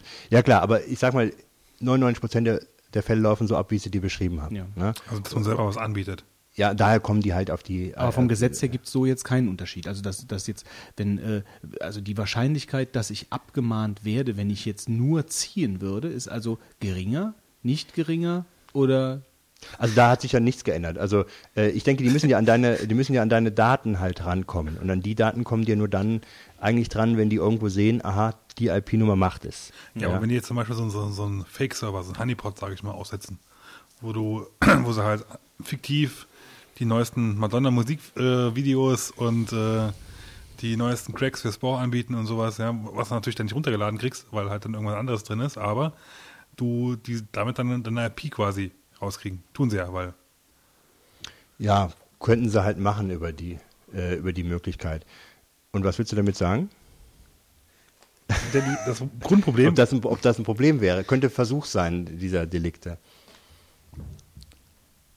aber rein rechtlich ist es kein Unterschied, ob du runterlädst oder anbietest. wahrscheinlich schon. Doch. Ob, ob du schon. was runtergeladen hast oder anbietest. Ähm, Also denke ich schon, ja. Das eine ist ja vertreiben und das andere ist ja nur dann äh, für sich selber verschaffen, so ja. gesehen, ja. Wobei, das müsste man jetzt nachschauen. Also das kann ich jetzt, Klar, wir- gehört nicht zum Thema. Wir stellen hier. jetzt keine Freibriefe Also aus. äh, das können wir gerne mal drüber ähm, uns unterhalten, wo da die dürft, Unterschiede sind. ihr dürft nur nicht anbieten, ziehen dürft ihr alles. wir werden der beliebteste Podcast. Das haben die letztens im Podcast erzählt.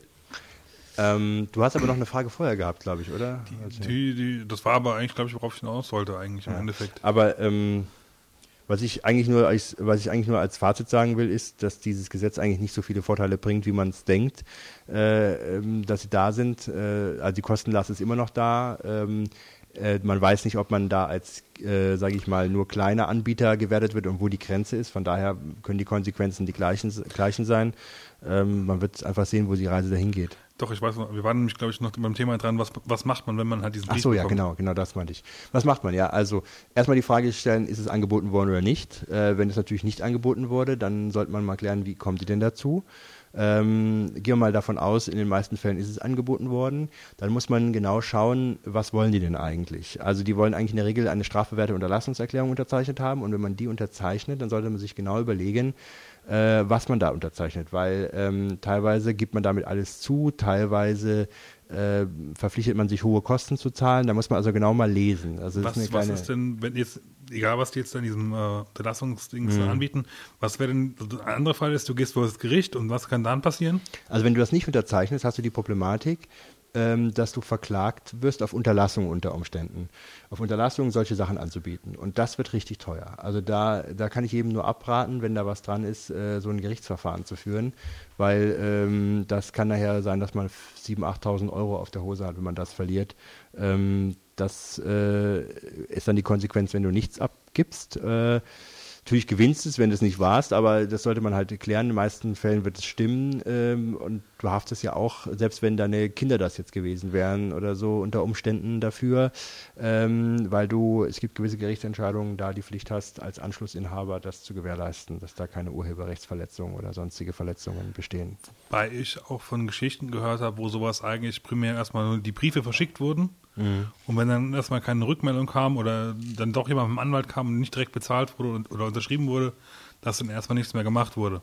Ähm, kann sein, ne? Ähm, das müssen die ja entscheiden, was sie aus der ganzen Geschichte machen. Ja? Also es mag sein, dass die 100 Briefe verschicken und dann mal schauen, wer zahlt und dann die Sache ruhen lassen. Es gibt aber auch genügend Sachen, die vor Gericht gegangen sind. Also die Urteile gibt es ja. Und äh, wenn die eine gesicherte Position haben, äh, dann soll man sich nicht glauben, dass sie nicht auch die Sachen einklagen würden. Also da äh, sollte man sich keine Hoffnungen machen, dass das immer äh, eingestellt wird. Ähm, und dann, wenn es nicht eingestellt wird, wird es richtig teuer. Und die haben halt das Geld. Also dahinter steht halt ein Musikkonzern und der lacht sich tot, wenn er da ein paar tausend Euro äh, in Prozess äh, ähm, investieren soll. Wobei das für die Privatpersonen schon ein richtig harter äh, finanzieller Schlag ist, ja. Und ähm, von daher ähm, sollte man in dem Moment, wo man sowas bekommt, ähm, meines Erachtens schon mit dem Anwalt Kontakt aufnehmen, weil gerade die Formulierungen, die in diesen Unterlassungserklärungen drin sind und so weiter, äh, da sollte man sehr vorsichtig sein und auch selber was da ändern. Ähm, das sind alles juristische Begriffe, die da verwandt werden.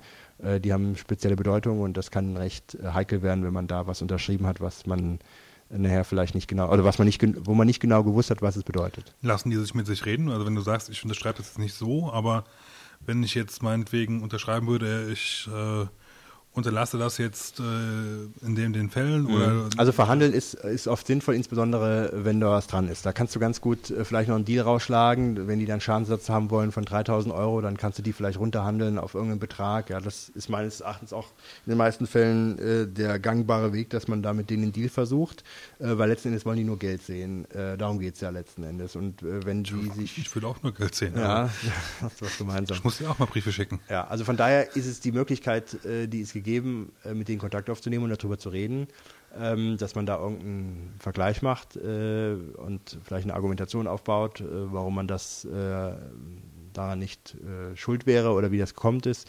Ähm, tja, also das muss man sehen, da gibt es schon Möglichkeiten, aber das ist jeder Fall ist ein bisschen anders und äh, im Prinzip kann man nur äh, warnen, wenn man sowas bekommt, das zu ignorieren, weil das unter Umständen sehr, sehr, sehr teuer werden kann, obwohl man vielleicht nur ein paar Mal mit der Maus irgendwo hingeklickt hat. Gut. Du hast dich so zurückgehalten. Hast ja, du gar keine die, Fragen? Ich höre dir gebannt zu. Mit offenem Mund sitze ich hier und bin über dein Fachwissen absolut. Götz hat gerade schon den Flug nach Jamaika Stand. gebucht. ähm, aber mir fällt, du bist ja, bist du durch? Frechheit. ich bin durch, ich will es nicht so weit machen. Ist es vielleicht äh, auch schon schwer zu verstehen gewesen? Nee, es war ein sehr interessantes Thema. Ich glaube, unsere also. Hörer konnten auch gut folgen. Äh, was mir aber jetzt gerade dazu einfällt, ähm, es gab doch schon seit der 64er Zeit damals, gab es doch diesen Freiherr von Grafenreuth. Ja. Diesen Rechtsanwalt. Der ne? jetzt im Knast sitzt. Genau. Das sitzt er im Knast? Ja, das habe ich, das habe ich nämlich. Oder, oder was heißt im Knast? Auf jeden Fall. Er wurde auf jeden Fall verurteilt. Das ja, vorsichtig. Also hier, das haben wir die nächste Abmahnung am Hals. Äh, also wir wissen alle nicht, das nehmen wir jetzt hier offiziell zurück, ob der Mann im Gefängnis sitzt oder nicht. Aber es gab eine strafrechtliche Verurteilung, ja. obwohl die, ich weiß nicht, ob die rechtskräftig ist oder nicht. Und ich wollte mich eigentlich nur erkundigen, ob das wirklich stimmt, weil ich habe das gelesen, dass äh, ich weiß auch gar nicht mehr, was die Anschuldigung konkret war. Es war aber irgendwas mit, mit ich, ich weiß es nicht mehr. Ja. Also es hatte aber jetzt nichts, äh, es, es hatte schon irgendwas mit. Ich, kann, ich weiß es witzigerweise. Ja, okay, ja. dann bitte. Also es ist nicht so ganz so spannend. ah, Moment, Tanz, er ne? wurde recht, also vom Amt, Amtsgericht München rechtskräf, rechtskräftig, Entschuldigung, zu einer Haftstrafe von elf Monaten verurteilt. Im April 2008. Auf Bewährung ausgesetzt? Steht jetzt hier nicht dabei. Also wie auch immer. Mich wundern. Also, also ich, ich möchte nur diese, diese Partys gesehen haben, die gefeiert wurden, als die Meldung die Runde machte, weil das war ja wirklich ein Schreckgespenst der damaligen Zeit. Ein, der, einer der ersten Abmahnanwälte. Ja, genau.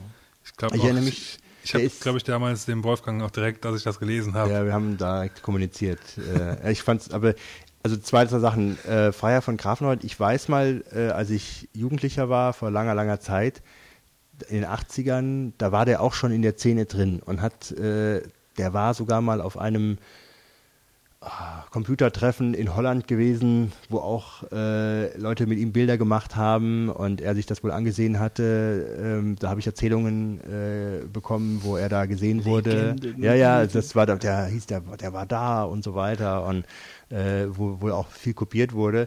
Ähm, nicht von ihm natürlich, aber ähm, also das war jemand, der in der Szene schon ganz oft äh, in Erscheinung getreten ist und einer der ersten Leute, die dann diese Abmahnungen äh, wohl versandt haben.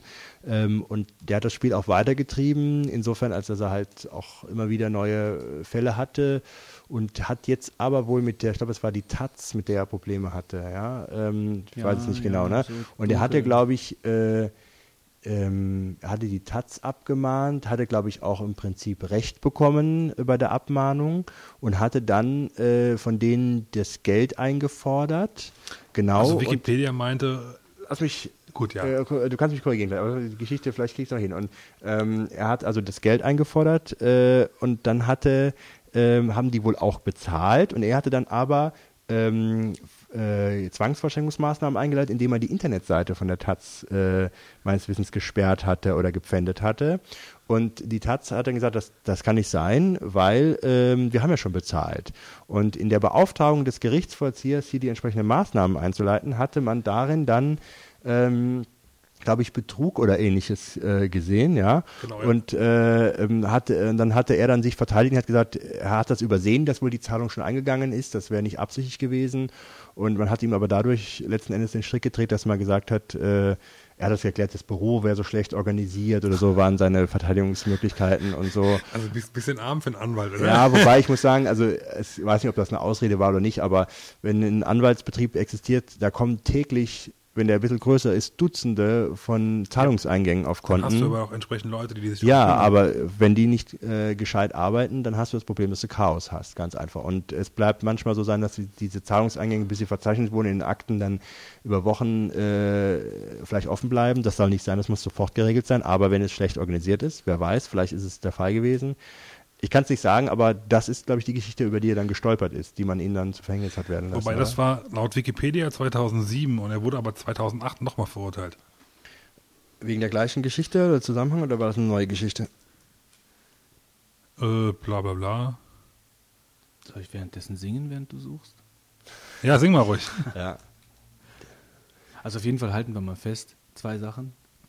Anwaltskosten werden am, am Streitwert gemessen und täglich, wenn die Anwaltskanzlei ein bisschen größer ist, prasseln nur so die Geldeingänge Wie ich hier gerade berichtet habe, verliert man den Überblick von den ganzen Tausendern, die da reinkommen. Genau. Und wenn du da nicht jemanden hast, der schnell genug zählt, dann, dann gibt es Probleme.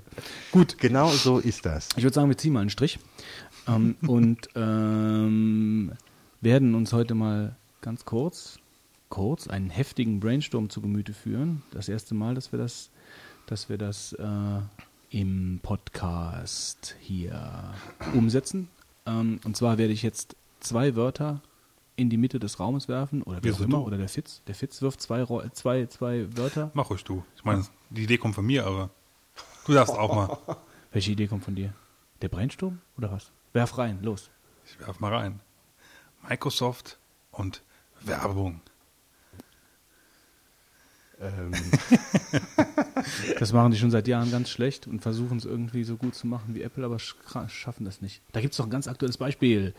das Mojave-Experiment. Und das Mojave-Experiment, das von äh, Jerry, Jerry Seinfeld heißt er? Jerry Seinfeld geleitet wird.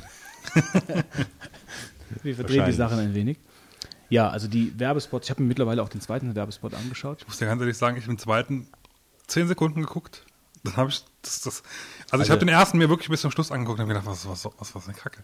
Also ich bin kein Seinfeld-Fan, deswegen hasse ich das schon, wie ich einen Spot gesehen habe, was da so abgeht.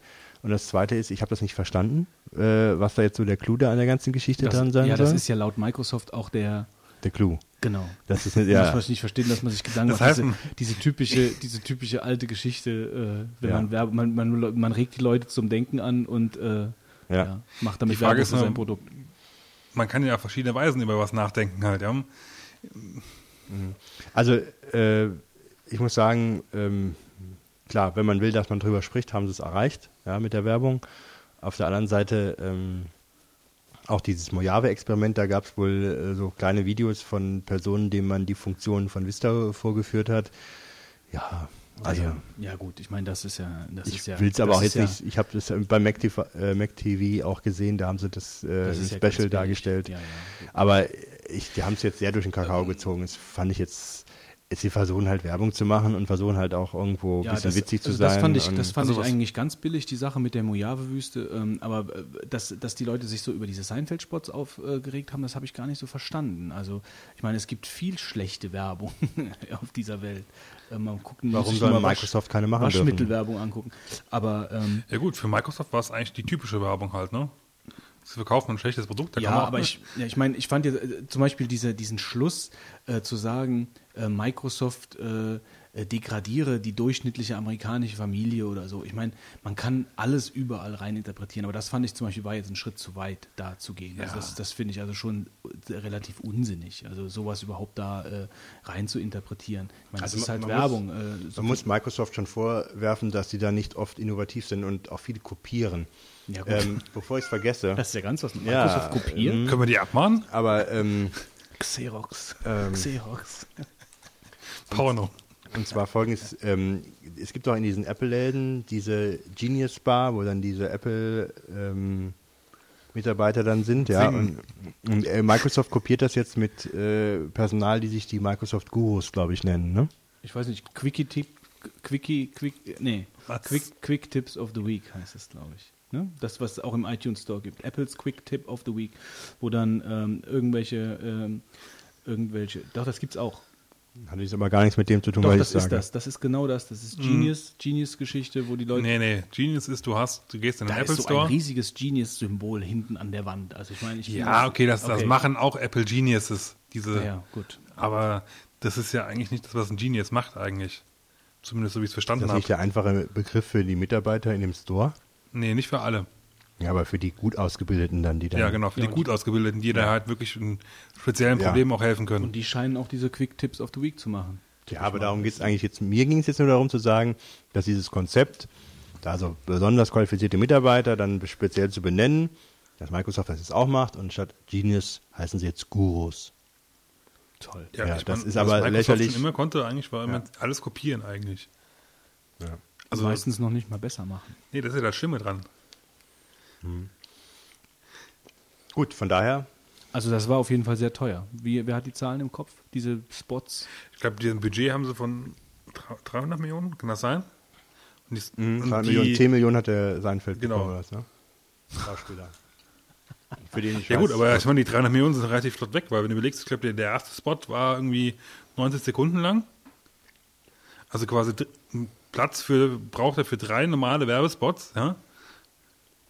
Kannst du überlegen, was du da zahlst halt, ja. Und ich, der wurde wohl auch äh, an diversen wichtigen, äh, teuren Sachen veröffentlicht. Ich glaube, bei der, bei der NHL Premier, also beim ersten Spieltag, da war garantiert die Werbefläche, also die Werbekosten auch nicht gerade günstig. Ich weiß nicht, also ich denke, in der Computerbranche kannst du mit Werbung nicht so viel erreichen wie mit überzeugenden Produkten irgendwo. Also äh, da glaub, ich weiß nicht, ob man da jetzt so die Umsatzzahlen da so hochschießen kann, weil man diese Spots macht oder ähnliches. Das äh, geht anders, man Ich muss mal ganz kurz, ganz klein wenig off- off- off-topic werden. Aber ich fand das heute so schön. Ich war heute äh, für meine Mutter was einkaufen in einem Porzellanladen. Also der Elefant im Porzellanladen, ja, ich weiß. Und ähm, war so am Zahlen und nebendran steht eine Frau und die hat irgendwie so einen Eierkocher gekauft, ja, wo, so, drei Eier reintun kannst. Ein Eier, ihr Alter war wohl kaputt, das war irgend so ein No-Name-Teil. Ja. Das nenne ich Brainstorming, ja. Weiter.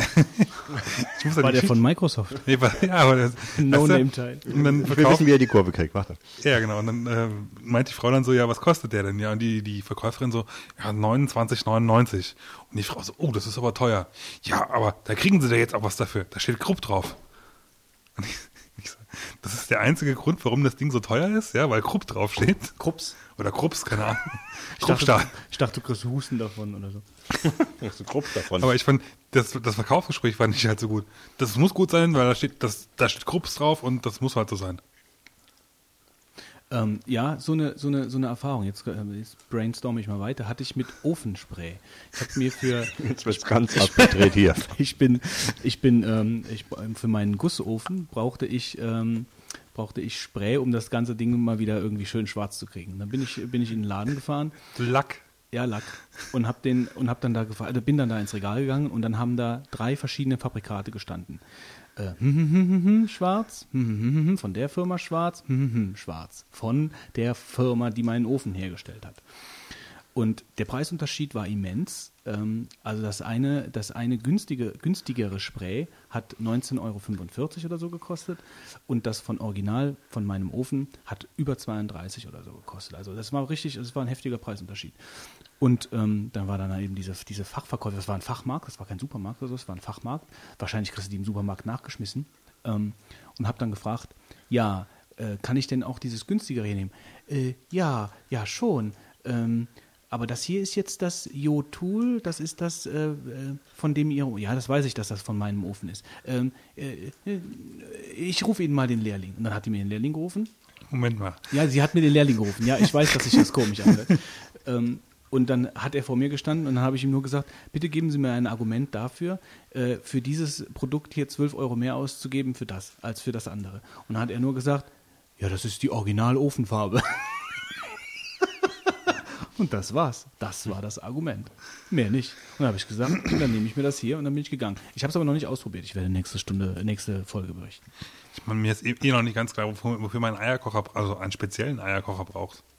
Wofür brauchen wir überhaupt Eierkocher? Die doch in- hart wie Kruppstahl werden Das die meine ich ja. Also, na gut.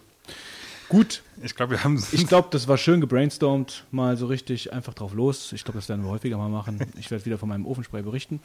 Denn jetzt, Götz, kommen wir zu einem neuen Thema. Zum Retro-Trip. Genau, den auch du heute etwas näher darstellen willst. Ja, den Retro-Trip. Letzte Woche hatten wir ja, beziehungsweise vor zwei Wochen hatten wir die dreibeinigen Herrscher. Und heute dachte ich mir, ich nehme mir mal das Thema Abandonware vor. Und das hat mich eigentlich schon sehr Was ist denn überrascht. das? Ja, das hat mich schon sehr überrascht, dass als ich euch gefragt habe, ob ich denn was über Abandonware machen soll, von euch nur ein unverständliches Schulterzucken kam und keiner von euch wusste, was Abandonware ist. Ähm, das Was hat mich ist schon, es? ja, das hat mich schon gewundert, weil ihr beides doch Spieler seid und ihr habt doch schon seit einigen Jahren, mit welchem PC hast oder mit welchem Computer hast du angefangen? Fitz? Amiga. Mit dem Amiga und du mit dem 64er, wie ich. Jo. Ja. Steht ja neuerdings auch unter www.die-3-vogonen.de slash Besatzung. Genau, da kann man Bilder von uns sehen. Ja, das sehen wir, ja, wir sind verlinkt mittlerweile. Ähm, Ich bin übrigens der Einzige, der sich nicht zu verstellen braucht, weil er auch so schon schön ist. ja.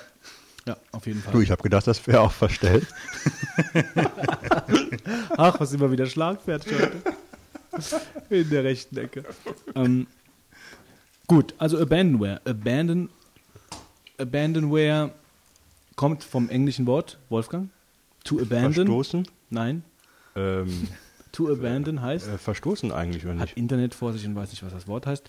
Ähm, Aufgeben. Heißt aufgeben. Ah, ich war noch vor dir. verlassen. Gut, worum handelt es sich bei Abandonware? Ähm, also ich, mein, meinen, ersten, meinen ersten Kontakt zu Abandonware hatte ich eigentlich damals während dem Studium im Terminalraum. Äh, und zwar habe ich mich da eingeloggt, äh, hoffentlich hört jetzt keiner vom, vom Rechenzentrum zu, und ähm, habe massenweise Spiele aus dem Netz gezogen. Also alles Abandonware. Ähm, Abandonware grenzt sich ab von Wares, ja, wie das damals hieß, ähm, oder wie es heute auch noch heißt, also praktisch äh, richtig kommerzielle Spiele, die du runterladen kannst. Dadurch, dass es halt, äh, Abandonware muss mindestens vier Jahre alt sein und darf nicht mehr von, ähm, von, der, von der herstellenden Firma unterstützt werden, verkauft werden. Also eigentlich, äh, du darfst es nirgendwo mehr herbekommen, außer äh, durch irg über irgendwelche Gebrauchtwaren, Märkte, Ebay, wie auch das immer. wird nicht mehr verkauft. Es wird nicht mehr verkauft. Es wird auch nicht mehr unterstützt. Ähm, und, Microsoft Office? und ja, das ist halt auch, also das, es sind nicht nur Spiele. Es geht halt einfach um Software, die, ähm, die einfach nicht mehr her, also hergestellt, die nicht mehr verkauft wird und nicht mehr supported wird vom Hersteller.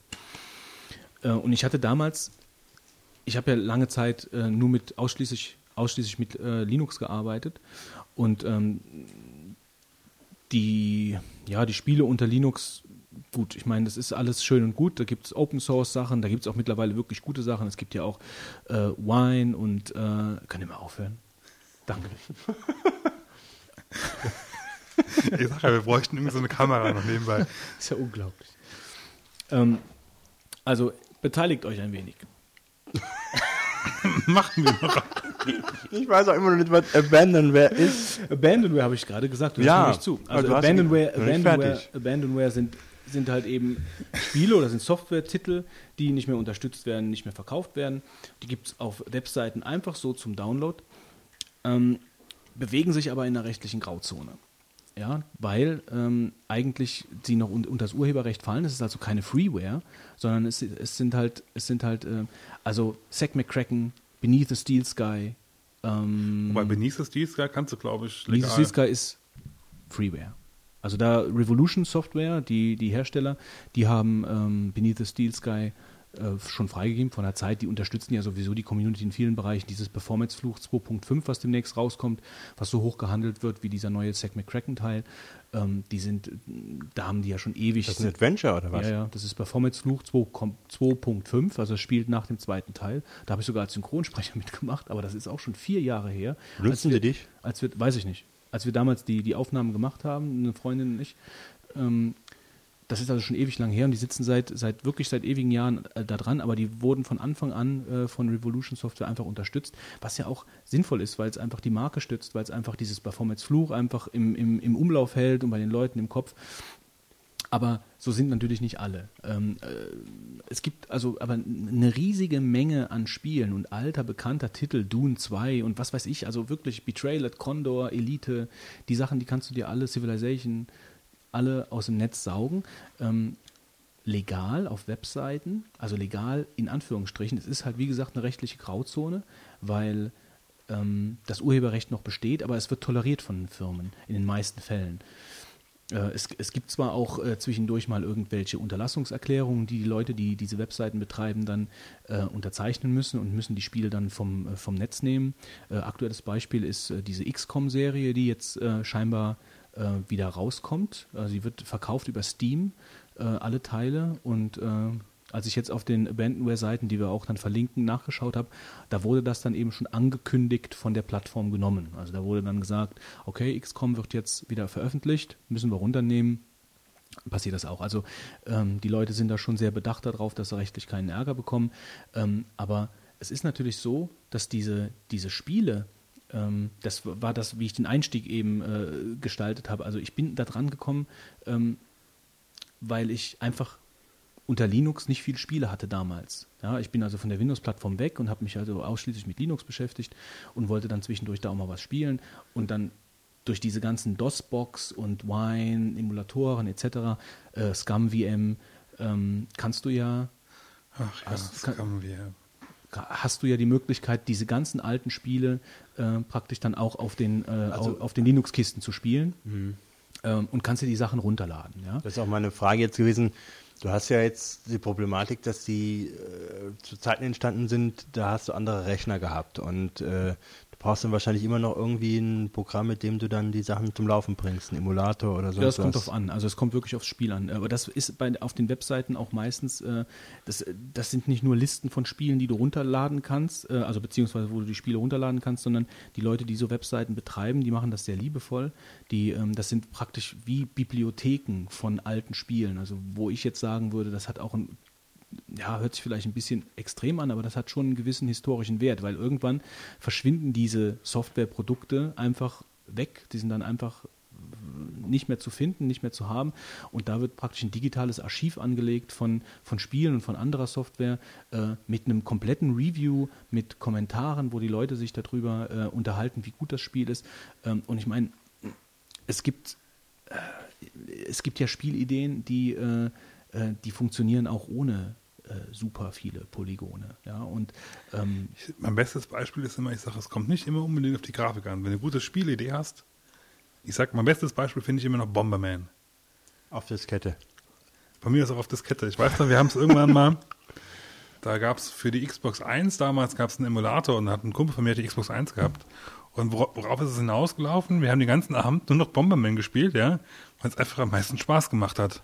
Gut, Bomberman ist natürlich bis heute unerreicht. Das ist immer noch einer ja, also der besten Spiele. Ich habe das, also ich damals, ähm, als ich damals da in der in der Uni meine meine faulen Stunden abgesessen habe und ich bin über diese Seiten gechattet. Ich war also wirklich ähm, ja, total fasziniert, was du da alles findest und wie liebevoll das alles aufbereitet war. Ähm, ich bin damals, äh, dieses Home of the Underdogs ist so eine, so eine bekannte Webseite, die sich da, ähm, die sich da tummelt äh, in der Szene. Es gibt auch einen Abandonware Ring, der praktisch diese, ähm, diese ganzen Website auch ein bisschen äh, organisiert. Ähm, aber da sind wirklich ganz fein sauber nach Genres getrennt, äh, Adventure, Strategie, Rollenspiel, wie auch immer, mit Screenshots, mit Review, mit dem Download-Link, mit allem drum und dran, äh, kannst du dir die äh, Spiele darunter laden, die Ultima-Reihe, was auch immer. Also das ist jetzt nicht, wir reden hier nicht von, wir reden hier nicht von, äh, von kleinen Shareware-Titeln oder sonst irgendwas, äh, wobei es auch gute Shareware gibt. Ähm, also da sind von skurrilen, von skurrilen Software-Titeln bis hin zu absoluten ehemaligen Vollpreistiteln äh, die äh, in den damaligen Spielezeitschriften äh, an die 90er-Wertungen bekommen haben, die kannst du dir da runterladen und kannst halt einfach spielen. Das ähm, einfach schon alleine über diese Webseiten einfach mal drüber zu jetten, macht schon Spaß. Ja. Ähm, also angefangen. Gibt es auch was für einen Mac, was man sich laden kann? Ähm, ja gut, das gibt's auch. Ja, aber massenhaft natürlich vor allen Dingen die DOS-Spiele und die alten Windows-Spiele. Aber es gibt auch, es gibt auch für, äh, für den Mac äh, natürlich spiele. Die Frage ist dann halt äh, eher, ob man, die noch, nee, ob man die noch zum Laufen bekommt. Mhm. Ja? Weil bei äh, so DOS-Box gibt es ja und es gibt ja dann die, die, die ScumVM, gut, die ScumVM-Sachen, die laufen ja dann auch unter Mac. Aber ähm, es gibt ja nicht Übrigens so. Ein, ein Tipp, wer es noch nicht kennt: ScumVM sollte man auf jeden Fall mal testen, wenn man ein Rollenspiel-Fan ist. Was ist denn? Äh, Adventure, genau, sorry, Adventure. Was ist ScumVM denn genau? Das ist eigentlich ein Emulator, der speziell, es gibt halt irgendwie anscheinend so eine Engine für, für diese Adventure Games. Und dieser ScumVM ist halt ein Emulator dafür, damit du es halt laufst, äh, überall zum Laufen kriegst. Und das, du kriegst es echt überall zum Laufen. Auf dem iPhone, auf dem, auf dem äh, Auf der Wii. Ja, gut, weiß ich nicht, aber kann sein, äh, auf, und dann halt auf Mac, Windows, Linux. Und das, du kannst dann echt die schönen alten Spiele spielen. Also aber da, dazu muss ich auch direkt sagen, also die, äh, es gibt nur wenige Spiele von, äh, von LucasArts, die als Abandonware toleriert werden. Also Zack McCracken ist zum Beispiel einer davon von den Titeln, aber viele werden ja auch noch verkauft. Ähm, äh, auch zum Beispiel Simon the Sorcerer oder so, das sind Spiele, die werden noch verkauft. Ähm, auch viele Sierra-Titel werden, werden verkauft. Also es gibt, es gibt auch äh, Firmen, die sich äh, pauschal grundsätzlich gegen diese Abandonware stellen. Die findest du auch nicht. Ähm, aber äh, viele unterstützen es halt. Also ich meine, viele, gibt, viele Firmen geben ja auch den Quellcode dann frei, haben wir ja eben in 42 Sekunden gehört, hier Raven Software mit Heretic und Hexen äh, oder ID macht äh, ID Soft macht das ja auch mit Quake 3 und so. Ähm, das ist auch weit gedacht, um den Brand einfach zu erhalten. Ähm, aber angefangen hat das, äh, hat die ganze Geschichte, um jetzt nochmal kurz auf meine Unterlagen hier zu gehen, ähm, schon 1997. Äh, und wir damals eigentlich auch mit dem, mit der Idee, dass derjenige, der damals die erste Abandonware-Seite äh, eröffnet hat, ähm, praktisch die Idee hatte, weil er für einen alten äh, PC keine Software mehr gefunden hat. Und da kam ihm praktisch dann irgendwie, hat er dann angefangen zu sammeln, äh, Spiele und äh, Anwendungssoftware und kam dann praktisch darauf, so eine, äh, so eine Seite aufzumachen damals wahrscheinlich noch absolut in der, in der schwarzen Illegalzone. Ja, aber mittlerweile ist es etabliert. Wir verlinken auch einige äh, interessante Artikel, also auch von Netzwelt und Telepolis und, und äh, die sich halt mit diesem, mit diesem äh, Thema halt auch beschäftigen. Ähm, vielleicht, ob ich noch was sagen möchte. Ach, da wäre doch bestimmt noch was. Ähm, ach so, ja, ein ganz interessanter Aspekt ist auf jeden Fall noch da, ähm, neben den ganzen Sachen, die ich jetzt hier noch stehen habe und jetzt nicht gesagt habe die alten Retro-Sachen werden ja immer interessanter. Jetzt gerade, wenn wir, wenn wir Virtual Console sehen und wenn wir, äh, es gibt ja auf der Xbox auch, äh, Xbox Live oder so äh, heißt der Dienst, glaube ich, äh, gibt es doch, gibt's doch auch ähm, praktisch so alte Retro-Spiele, die dann zum Download angeboten mhm. werden für ein paar Punkte und für ein paar, für ein paar Euros und so. PlayStation gibt es halt auch, kannst du die ganzen PlayStation 1 ja, also nicht die ganzen, aber ein paar PlayStation 1 Spiele spielen. Ja, und äh, gerade dieser Trend ähm, könnte natürlich auch der Abandonware, also dieser Trend back to Retro und äh, wieder zu diesen alten Spielideen. Also Nintendo DS äh, recycelt ja auch sehr viele alte Spielideen wieder. Das könnte natürlich dieser Abandonware dann auch wieder äh, zu einem gewissen Teil ähm, dann auch wieder gefährlich werden. Ne? dass die Sachen alle vom Netz genommen werden müssen, weil irgendjemand jetzt auf die Idee gekommen ist, dann eine, eine, eine neue Version davon ähm, in die Virtual Console reinzustellen. Ganz genau.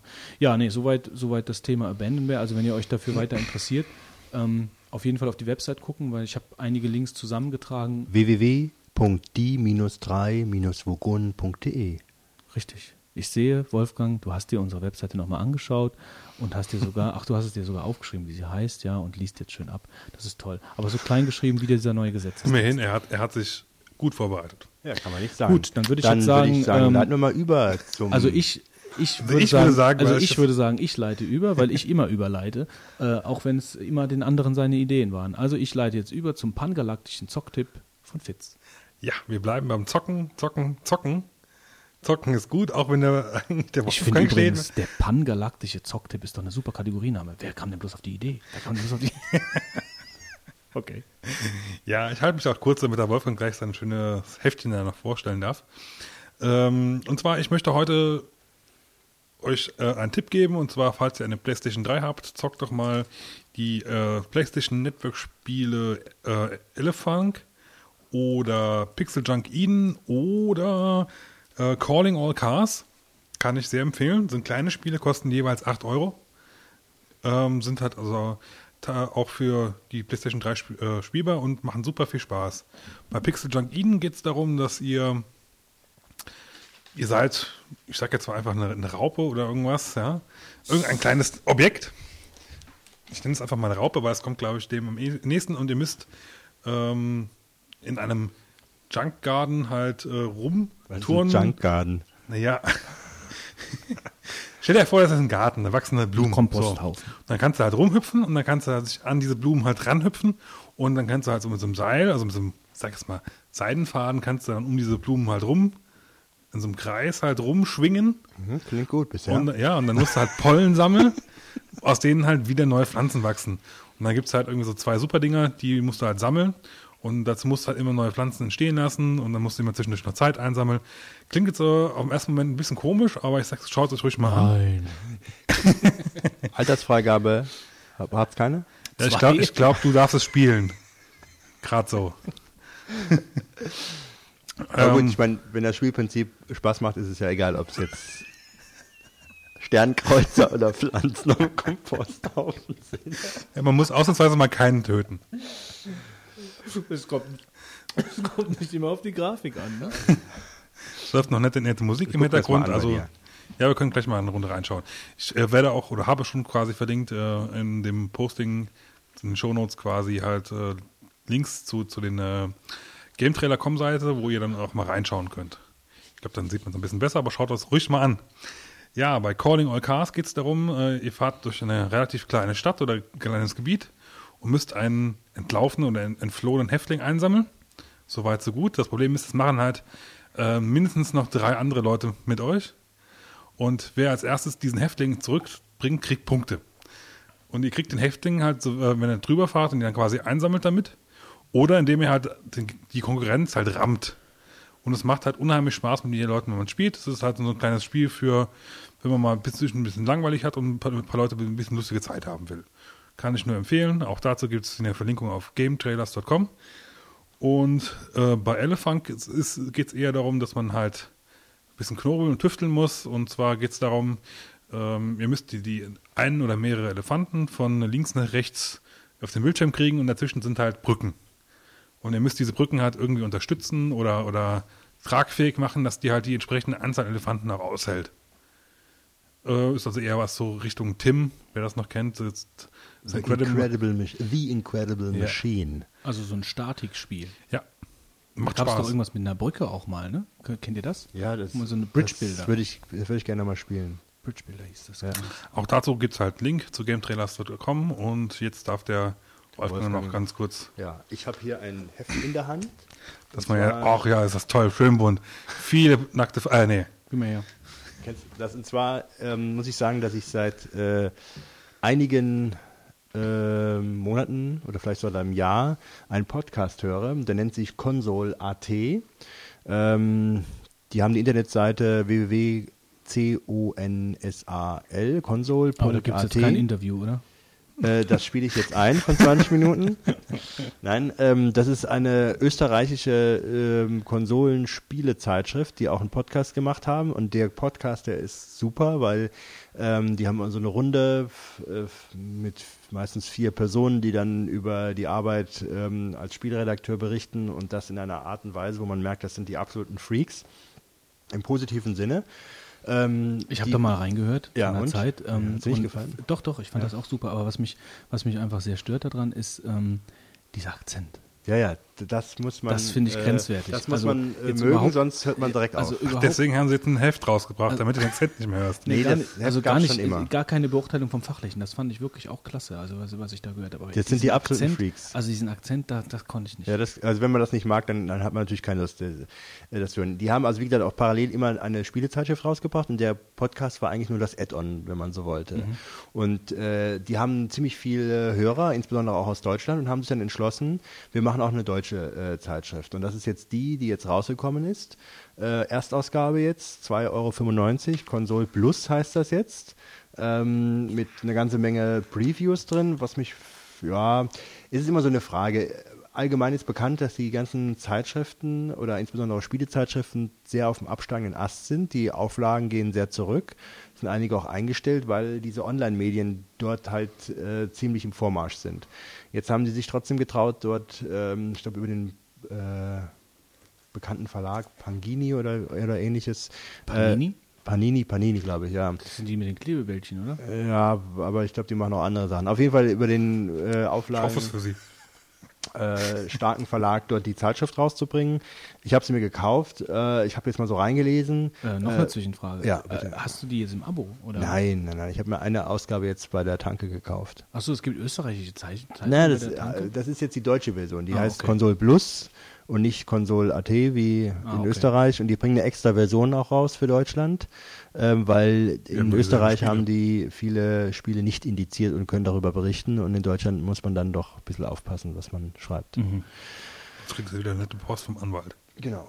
Ähm, so, jetzt ist es so, ich habe mal reingeguckt, mal vielleicht kurze Einschätzung. Also den Podcast finde ich super, die Zeitschrift finde ich, ja, ich weiß noch nicht genau. Also was mich, äh, es sind sehr viele Previews drin, also so äh, Vorab-Antestungen. Oh, das kann ich gar nicht haben. Ja, das ist super Das viele. mich gar nicht. Ja, man weiß halt nicht im Endeffekt, was, was taugt das Teil. Es ist halt nur äh, viel geschrieben, was sie gesehen haben. Und wie, Also ich würde mal schätzen, wenn ich mir jetzt so grob überfliege, dass ungefähr ein Drittel Reviews sind und zwei Drittel Previews. Ja, das ist das, was ich schon gesehen habe. Und das nächste ist von den äh, Spieletests. Ähm, wenn du da mal guckst, wie die Bewertungen sind, da liegt 80 bis 90 Prozent äh, der Reviews, die da drin sind, liegen von der Bewertung um 85 Punkte. Also äh, das ist, da ist alles. Äh, lass mal mal her. Ich will es mal kurz äh, jetzt hier mal präsentieren, weil das äh, kann ich mal schön machen. Halt's mal, bisschen, halt's mal ein bisschen näher an die Kamera. Ja, schlag, schlag doch jetzt mal alle bitte Seite 77 auf. Wo haben wir sie denn? Genau so. Fangen wir mal an. Äh, Was haben sie denn getestet hier in der Ausgabe? Ähm, wie geht's los? Ähm, Star Wars Force Unleashed Wie viel hat sie bekommen? 85. 85, das ist so ein Scheißspiel. Ja, wobei ähm, Star Wars The Force Unleashed. Äh, ach nee, okay. Nee, muss ich mich korrigieren. Und zwar, ähm, doch, 85. Ja, 85.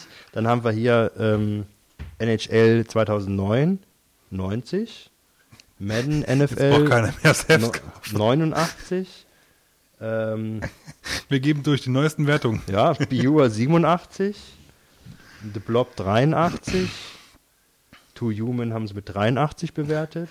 Wolfgang kauft sich einmal eine Zeitung und das ist wahrscheinlich irgendwie so die beste Ausgabe der letzten zehn Ja, Jahre. wahrscheinlich sind die besten Spiele gerade so erschienen. Ja, genau. Also das tun dann der fast. total unrecht. Also das ist meines Erachtens, äh, äh, was hier getestet wurde, war alles ziemlich super. Äh, wenn, wenn was getestet wurde überhaupt, sind ziemlich wenig Tests drin, es sind sehr viele Previews halt drin. Und, äh, und dann sind es halt irgendwie auch, ist es nichts Neues. Ich meine, es Grafik und, und die Aufmachung ist schick. 2,95 ist nicht so teuer. Die sagen sich, sie machen keine CD dabei, weil heutzutage mit Zeiten im Internet braucht man keine CD mehr. Ja. Ja, da mögen sie auch- recht find haben. ich auch vernünftig. Ja, das, die Zeiten sind vielleicht wirklich vorbei. Aber ähm, also das hat Programm muss auf. Platte kopiert werden. Kennt das von euch noch jemand? Ja, PC Player? Nee, Oder- Action.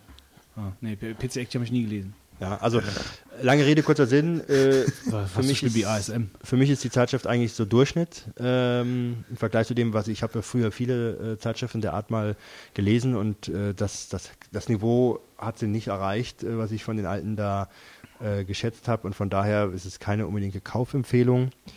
Ja, das war eigentlich da, dazu zu meinem. Also auf Deutsch, du willst sagen, hört lieber den Podcast, auch wenn Der Podcast sich ist komisch spitze. anhören. Ähm, die Zeitschrift muss vielleicht noch sich finden. Die Frage ist aber, bewerten die Spiele im Podcast auch so? Müssen sie ja Da, da gibt es gar nicht so diese Bewertungen im Podcast. Das musst du echt mal rein äh, anhören. Äh, äh, und zwar, ähm, Die äh, haben einfach nur ein Gespräch, was es da gerade Neues gibt und so weiter. Und das ist wirklich sehr gut. Also die haben Ich gar nicht diese. halt noch einen guten Konsole-Podcast. Also es ist echt schwer, da was zu doch, finden. da, da, hast du, da hast du ihn jetzt gefunden heute Abend. Äh, Mit der die Also. Konsol.at Podcast, absolute Hörempfehlung und Ja. das Blatt mal Testlesen, aber kommt jetzt so beim Wolfgang nicht so gut Noch weg. nicht. Also ich gucke es mir vielleicht nochmal an, aber Gut. hat mich nicht überzeugt. Dann würde ich sagen, Kommen wir zum manisch-depressiven schlagen Roboter. wir mal Marvins Tagebuch auf. Und zwar würde ich sagen, fängt der Fitz an mit Ja, Text Expander. Text Expander für Mac. Ja, ich habe gedacht, ne, oh, neue Version von Text Expander kannst du ja mal installieren, ne, weil neue Version ist ja immer gut. Ja. Habe ich installiert und jetzt expandet ja mein Text nicht mehr. oh. Warum? Das Problem ist, ich habe eigentlich nie gedacht, dass ich das so exzessiv nutze halt, weil ich habe eigentlich gar nicht so viele Snippets halt drin eigentlich, ja. Nur vier, fünf oder so, die ich wirklich halt häufig nutze. Das Problem ist aber, wenn man sich halt mal dran gewöhnt hat und dann die ganze Zeit diese Kürzel immer eingibt, dann äh, merkt man halt doch mit der Zeit schon, dass es da doch schon ein bisschen was gebracht hat. Also ich, das Programm ist super, äh, kann ich dir beipflichten. Ich würde es nicht mehr missen wollen. Man kann super viele Sachen sich da anlegen, wobei da muss man schauen, dass man ja die ganzen Kürzungen, Abkürzungen noch weiß. Das ist für mich dann eher das Ja, ich habe dann mit Erschrecken festgestellt, als ich mich dann wieder damit beschäftigt habe, oh, ich habe ja noch ein paar andere Kürzel eingebaut, aber Ja. Also äh, im Prinzip äh, ist eine sehr, sehr sinnvolle Sache, obwohl sie so simpel äh, eigentlich ist. Und äh, ich benutze es auch ganz häufig, aber mir geht's noch. ja, ich weiß auch nicht. Ich habe dann nochmal zurück, also die alte Version nochmal installiert und das, das läuft im Moment irgendwie überhaupt nicht. Ich habe keine Ahnung. Ich muss mal gucken, dass ich da dranbleibe, es nervt mich im Moment einfach. Götz. Ähm, ja gut, bei mir ist eigentlich nicht so viel ähm, zu meckern, zu, zu äh, mein, meine, mein, mein Eintrag im Tagebuch hält sich, ja, ist sehr klein, aber er ist da. Und zwar ist mir aufgefallen, dass manche Anwendungen ähm, unter macOS sich nicht über Spaces transportieren lassen, was mich ziemlich nervt. Ähm, also es gibt Anwendungen, also ich arbeite, ich habe mir angewöhnt, ein bisschen mit Spaces zu arbeiten auf der Arbeit. Das finde ich auch ganz gut. Also ich habe die, ich habe den Desktop so organisiert, dass ich halt auf den verschiedenen Spaces eben verschiedene Anwendungen liegen habe, auf die ich schnell wechseln kann. Ja, Hast du einen externen Monitor noch dran an deinem Laptop? Oder ja, habe ich. gut, also du nutzt es auf beiden Monitoren dann. Genau. Ähm, das funktioniert auch alles einwandfrei. Und äh, sagen wir mal, 90 Prozent der Anwendungen, die ich nutze, die kann ich dann eben über die Spaces transportieren. Was ich damit meine ist, ich klicke zum Beispiel auf den, auf den Rahmen von der Anwendung, zum Beispiel Twitter, Twitterific ist zum Beispiel so eine, äh, die nehme ich mir und will damit Control 2 oder Control 3 ähm, auf Ja. einen anderen Space wechseln und die bleibt aber dann auf dem anderen Space liegen. Und da gibt es zwei, drei Anwendungen, die anderen fallen mir jetzt gerade nicht ein, aber das finde ich ein bisschen, also da, ich weiß nicht, woran das liegt. Da, da fehlt mir auch das Know-how von äh, Mac, dass ich jetzt sagen könnte, irgendwie, das liegt da und da dran. Also ist es mir halt nur aufgefallen. Ähm, das finde ich ein bisschen schade. Äh, wahrscheinlich liegt es einfach daran, dass Spaces mit Leopard äh, eingeführt worden ist und dass manche Anwendungen da noch nicht, also manche Programmierer da vielleicht noch nicht dran gedacht haben, das einfach mit zu implementieren, die Möglichkeit, die, die Anwendungen da rüberzunehmen. Keine Ahnung. Meinst du, das muss in den Programmen passieren? Ich weiß es nicht, ich habe keine Ahnung. nicht. Also wenn irgendjemand von euch da Ja, es draußen muss- es muss ja irgendwie die in dem Idee Programm hat, liegen, warum sonst- und wieso und weshalb. Ja, weil bei den anderen funktioniert es ja. Also es funktioniert bei 8. Also es kann natürlich sein, in irgendeiner Weise, wie auf welche, auf welche äh, Extensions äh, dieses Programm dann von der Grafikdarstellung fußt, äh, dass es deswegen bei dem einen funktioniert, bei dem anderen nicht. Also bei Twitterific funktioniert es bei mir definitiv halt nicht. Ähm, und das andere, was mich ein bisschen annervt bei manchen Anwendungen, ist diese nicht, äh, nicht existente automatische Prüfung auf Updates. Also ein Beispiel, Splash ID, benutze ich sehr gerne. Was ist, Ist das? so ein Passwort, äh, ein Passwortmanager äh, mit aller Verschlüsselung, gibt es auch auf dem, auf dem iPhone, synkt mit, mit der Desktop-Anwendung und so ist halt. Das ist ähnliches wie von Passwort. Wie was? One Passwort? Äh, ja, das, kennt, das, ist, das ist eine Netzanwendung, oder? Das ist doch eine Webanwendung. Nee. Nee? Ah, ja gut, das ge- gehört Also kannst du auch, aber Gehört habe ich davon, ähm, aber Splash ID, da hast du halt, du kannst Kategorien machen. Das brauche ich also auch für die Arbeit praktisch äh, für Provider, Passwörter und von Kunden das und von das und Ja, von das. das klingt genauso wie- Ist einfach, ist einfach eine Passwortverwaltung, ja.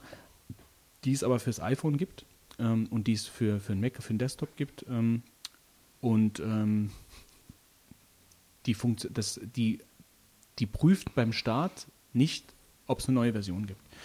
Ähm, und das finde ich ein bisschen ärgerlich, weil jedes Mal, wenn ich nachgucke, auf der Webseite und das ist auch nicht einfach zu finden, diese Version dann zu finden überhaupt. Also Splash ID für den Mac, reine Desktop-Anwendung da, für, äh, die auf der Webseite von Splash Data zu finden. Ähm, da kann ich dann äh, nachgucken, ob es dann irgendwo eine neue Version gibt und muss mich da durchklicken und das ist halt einfach nicht so schön wie ich starte die Anwendung und kann mich ja fast bei 95% oder 98% der Mac-Anwendungen darauf verlassen, dass der dann beim Start checkt, äh, gibt es eine neue Version oder zumindest in den Optionen die Möglichkeit einem bietet, dass man es ein, an, anklickt. Also, das macht bei mir Quicksilver teilweise auch nicht, obwohl man es da eigentlich einstellen kann, was man eigentlich auch machen sollte. Aber da habe ich auch schon mal festgestellt, dass es nicht tut. Ja, aber das ist ein bisschen ärgerlich. Also das sind auf jeden Fall die zwei Sachen, die mich geärgert haben. Ja, ich habe auch noch etwas, obwohl ich heute schon mich beschwert habe über iTunes. Und zwar ähm, eigentlich nichts, was jetzt nicht funktioniert, sondern einfach etwas, von dem ich jetzt doch enttäuscht bin. Das ist Twitter. Ich habe ja am Anfang äh, Twitter gar nicht genutzt, äh, weil ich das nicht äh, als sinnvoll erachtet habe. Oder beziehungsweise ich wusste nicht, weil ich damit so richtig anfangen sollte. Dann habe ich es installiert, war ganz begeistert, habe euch das auch noch angeraten, äh, habe dann auch einigen, äh, einige ähm, Personen dort eingetragen. Und das führt dann dazu, wenn du da mehr als 10, 15 Leute eingetragen hast, die wirklich regelmäßig was schreiben, halte ich das Ganze für völligen Unsinn, weil du fast die ganze Zeit irgendwelche sinnlosen Nachrichten bekommst, mit denen du überhaupt nichts anfangen kannst, die dich nur eigentlich. darum geht es doch aber gerade Ja, okay, also das musst du dann halt entscheiden, ob man das möchte. Ähm, nur, äh, ich habe dann nach, einer- nach ein paar Wochen habe ich gemerkt, das hier ist totaler Quatsch. Jeder Affe äh, schickt irgendeinen Quatsch da rein, ob er eine, irgendeine lustige Bild im, äh, lustiges Bild im Internet gefunden hat oder sagt, dass er jetzt gerade seinen Vogel füttert oder irgend sowas. Ähm, Ich erinnere mich, als der Wolfgang Ja, letztens ich irgendwann gesagt hat, Götz, du musst mal mehr twittern. ja, da habe ich auch. Weil du hast wiederum das krasse Gegenteil gemacht. Bei dir kommt gar nichts.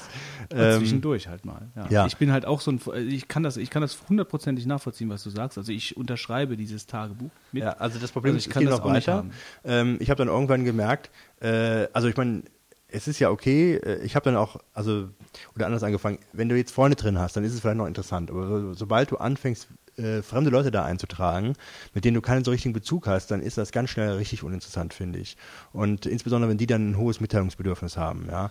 Äh, Ja, es gibt da schon ein paar kranke Leute, muss man ganz ehrlich ja, sagen. also da frage ich mich, was machen die den ganzen Tag? Die hängen nur von dem Ja, Teil das, und sie da schicken dann äh, 30 äh, Nachrichten am Tag ab äh, und ähm, dann auch, wo sie immer ihren Senf zugeben müssen. Und ich meine, es gibt eine ganze Menge Leute, die sind so ähm, dort tätig, die halt bekannter sind. Die halt, ist auch die Frage, wie kriegst du deine, deine Leute, die dich verfolgen, ja, oder die, die, die, dir, die dir praktisch zuhören, ja. Da gibt es ja die Alternative, du hast die Freunde, die sich gegenseitig eintragen. Das ist aber begrenzt. Dann gibt es ja Leute, die so bekannter sind im Internet und diese Personen haben dann durch eigene Webpräsenzen oder Podcasts oder sowas, haben die dann plötzlich eine ganze Hörerschaft an sich hängen, ja. Ähm, und die wird dann immer schön versorgt, indem man da irgendwelche geistreichen Sachen dann davon äh, sich gibt, ja. Die finden das dann auch, so sagen die das mit, teilen die das immer mit, finden das ganz super, das Twitter, weil wenn ich eine Frage habe, dann posaune ich die da raus und dann meldet sich das Twitter-Volk, setzt aber voraus, dass mir, dass mir überhaupt so viele Leute zuhören. Wenn ich das jetzt mache in meinem Bekanntenkreis, dann hören mir vielleicht drei Leute zu, wenn überhaupt oder so. Das ist totaler Quatsch. Wenn ich natürlich Du hast noch nie eine Frage gestellt.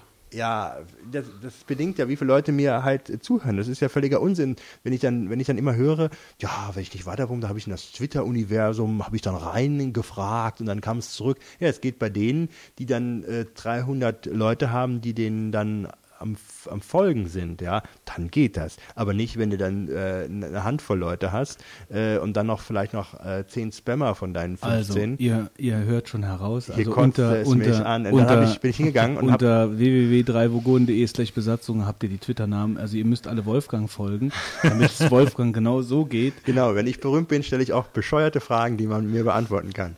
Aber nochmal, äh, ich bin, ähm, ich habe dann, die Geschichte geht ja noch weiter. Ich habe dann die Leute wieder rausgeschmissen, ja, die Leute rausgeschmissen. Ja jetzt habe ich abs jetzt habe ich absolute Funkstille. da kommt fast gar nichts mehr. Komisch aber auch. Ja, komisch. Nee, ja, nein, das ist jetzt falsch verstanden von dir. Ich habe die Leute rausgeschmissen, äh, denen ich zuhöre. Ja, und wenn ich die rausschmeiße, hat das ja nichts mit denen zu tun, die mir folgen. Ja. Ja, ja. Ähm, so, ähm? aber, Ja, aber wenn, wenn du die Leute rausschmeißt, äh, die, Ja. die, denen du zuhörst, dann kannst du auch nichts empfangen, ist da klar. hast du recht, genau. Aber die Leute, die da drin verblieben sind, das sind nicht gerade die Mitteilungsbedürftigen.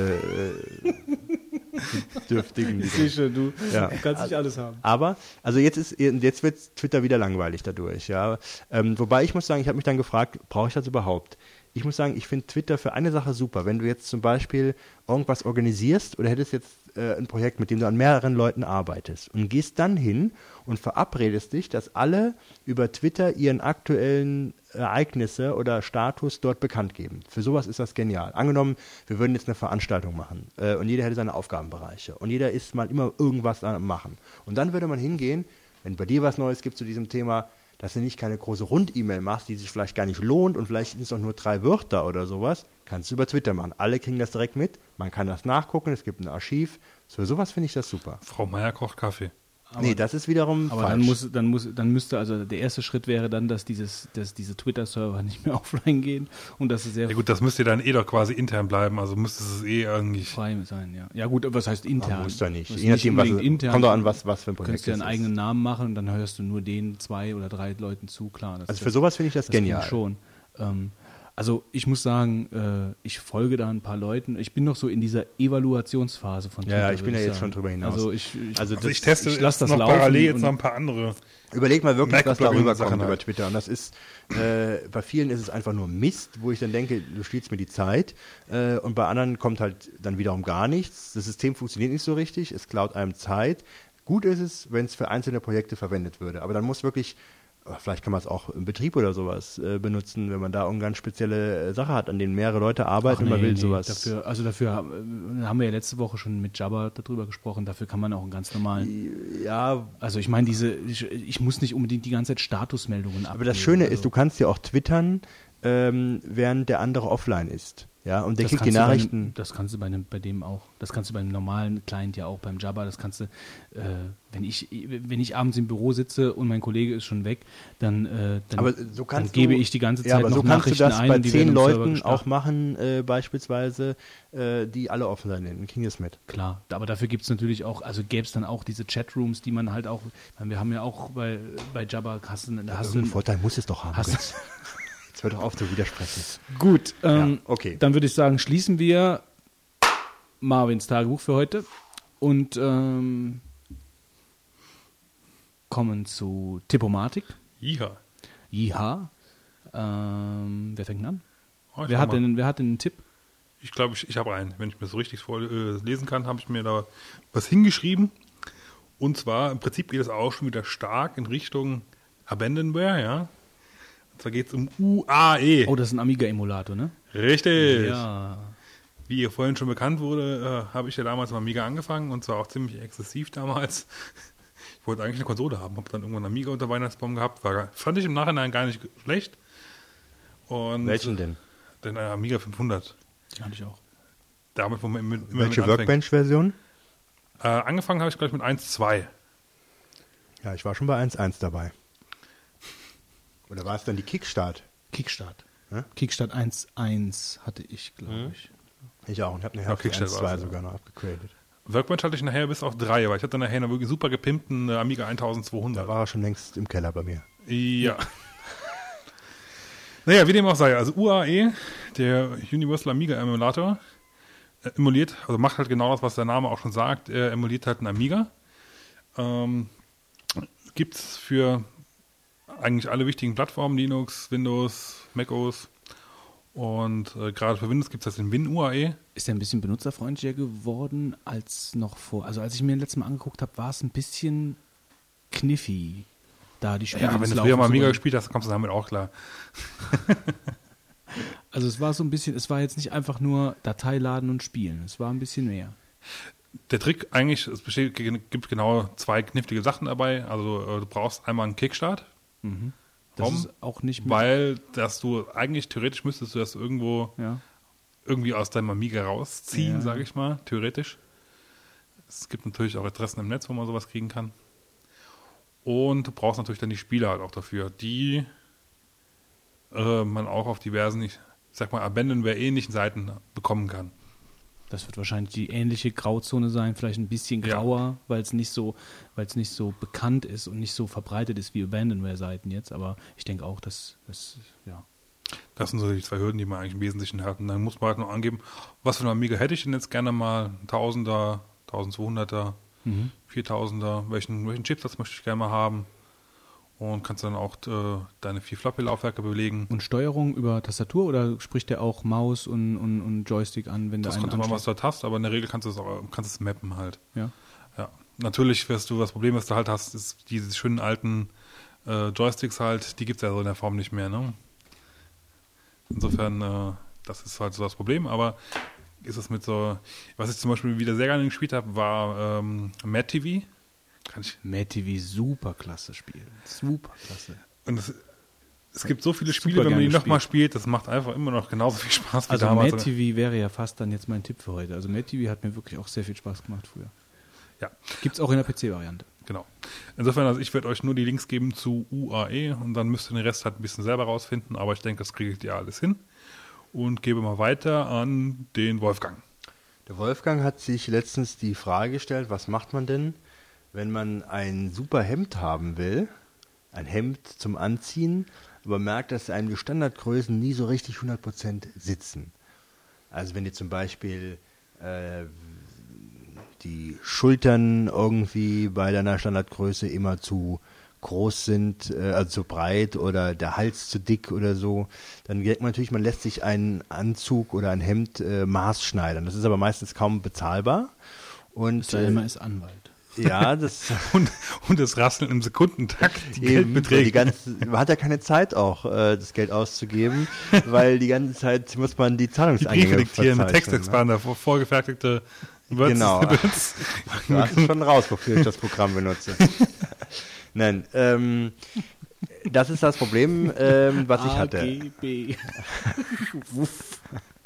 Und ähm, ja, also das Problem ist, äh, man will ein Hemd haben, was einem äh, perfekt passt äh, und das gibt's eigentlich nicht. Ähm, Gerade bei Hemden gibt's halt immer die Situation, dass sie, wenn sie perfekt passen, so viele äh, Hemden, also so viele äh, Maße zu beachten sind, die eigentlich nie ein Standardhemd haben kann. Und das führt dazu, dass das Hemd eigentlich nicht gut passt. Und dann habe ich eigentlich, müsste eigentlich mal eins schneidern lassen, das ist aber wahrscheinlich nicht zu bezahlen. Und aus dem Grund äh, habe ich gesagt, äh, vielleicht gibt's das Internet äh, da etwas her. Internet kann Schneider, Ich merke, steht du kommst zum Punkt. Ja. Das sagt derjenige, der beim pangalaktischen Zocktipp. Aber nichts sei dir gegönnt. Ähm. Okay, ich habe gegoogelt und habe eine Seite gefunden, die heißt www.tailorstore.de. Das ist eine Seite, da kann man sich sein Maßhemd erstellen lassen.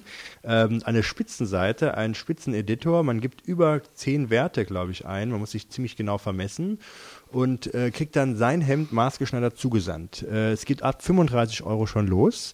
Ähm, ich habe ein Hemd bisher bekommen, habe zwei weitere bestellt. Ähm, Spitzenqualität, du kannst da unter ganz vielen Stoffen wählen, ganz viele Arten. Du kannst Monogramme dir sogar einsticken lassen. Die haben einen super Editor äh, über auf der Internetseite. Äh, kann ich nur wärmstens 35 empfehlen. Euro? Ab 35 Euro. Das ist ja. aber- es ist super. Und dafür Also ich meine, da kriegst du schon fast kein, kein normales gutes eben. Hemd. Und das hier ist wirklich auf den Zentimeter genau für dich gemacht, ja. Also das ist äh, preislich. Ich habe dann jetzt mal auch eins gemacht, wo ich dann noch so ein paar extra Sachen haben wollte. Das hat dann, glaube ich, 60 jetzt gekostet, aber das ist immer noch ein Preis, der super ist. Und wenn Ein es paar extra Sachen. ja, eine Geheimfach einnähen lassen. Eine Für die vielen Geldscheine. Ja. kleine genau. Wendeltreppe in den Keller, ja? Ja. Und da so ein Fach, wo ich mal ein Messer reinstecken kann und so. Ja, was ist denn, äh, sag mal, Was ein, extra ist, ein oder extra, was? ja? Ein extra ist ähm, Beispiel ähm, die Knopfleisten kannst du äh, Verstecken. äh, Ja, du kannst also wählen, ob Gold. die jetzt äh, ähm, also da gibt es verschiedene Arten, wie die halt aussehen. Also das kannst du extra halt dann. Dann kannst du die Knöpfe kannst du dir selber äh, festlegen, was für Knöpfe das sind, mit welchem Garn die gemacht werden. Du kannst Monogramme dir ins Hemd äh, reinsticken äh, lassen. Okay, welches extra, sag mir zwei der Extras, die du gewählt hast. äh, diese Knopfleiste und natürlich das Monogramm. WM. Ja, na klar. Gut geraten. Da hinten so groß auf dem Rücken, ja? Oder?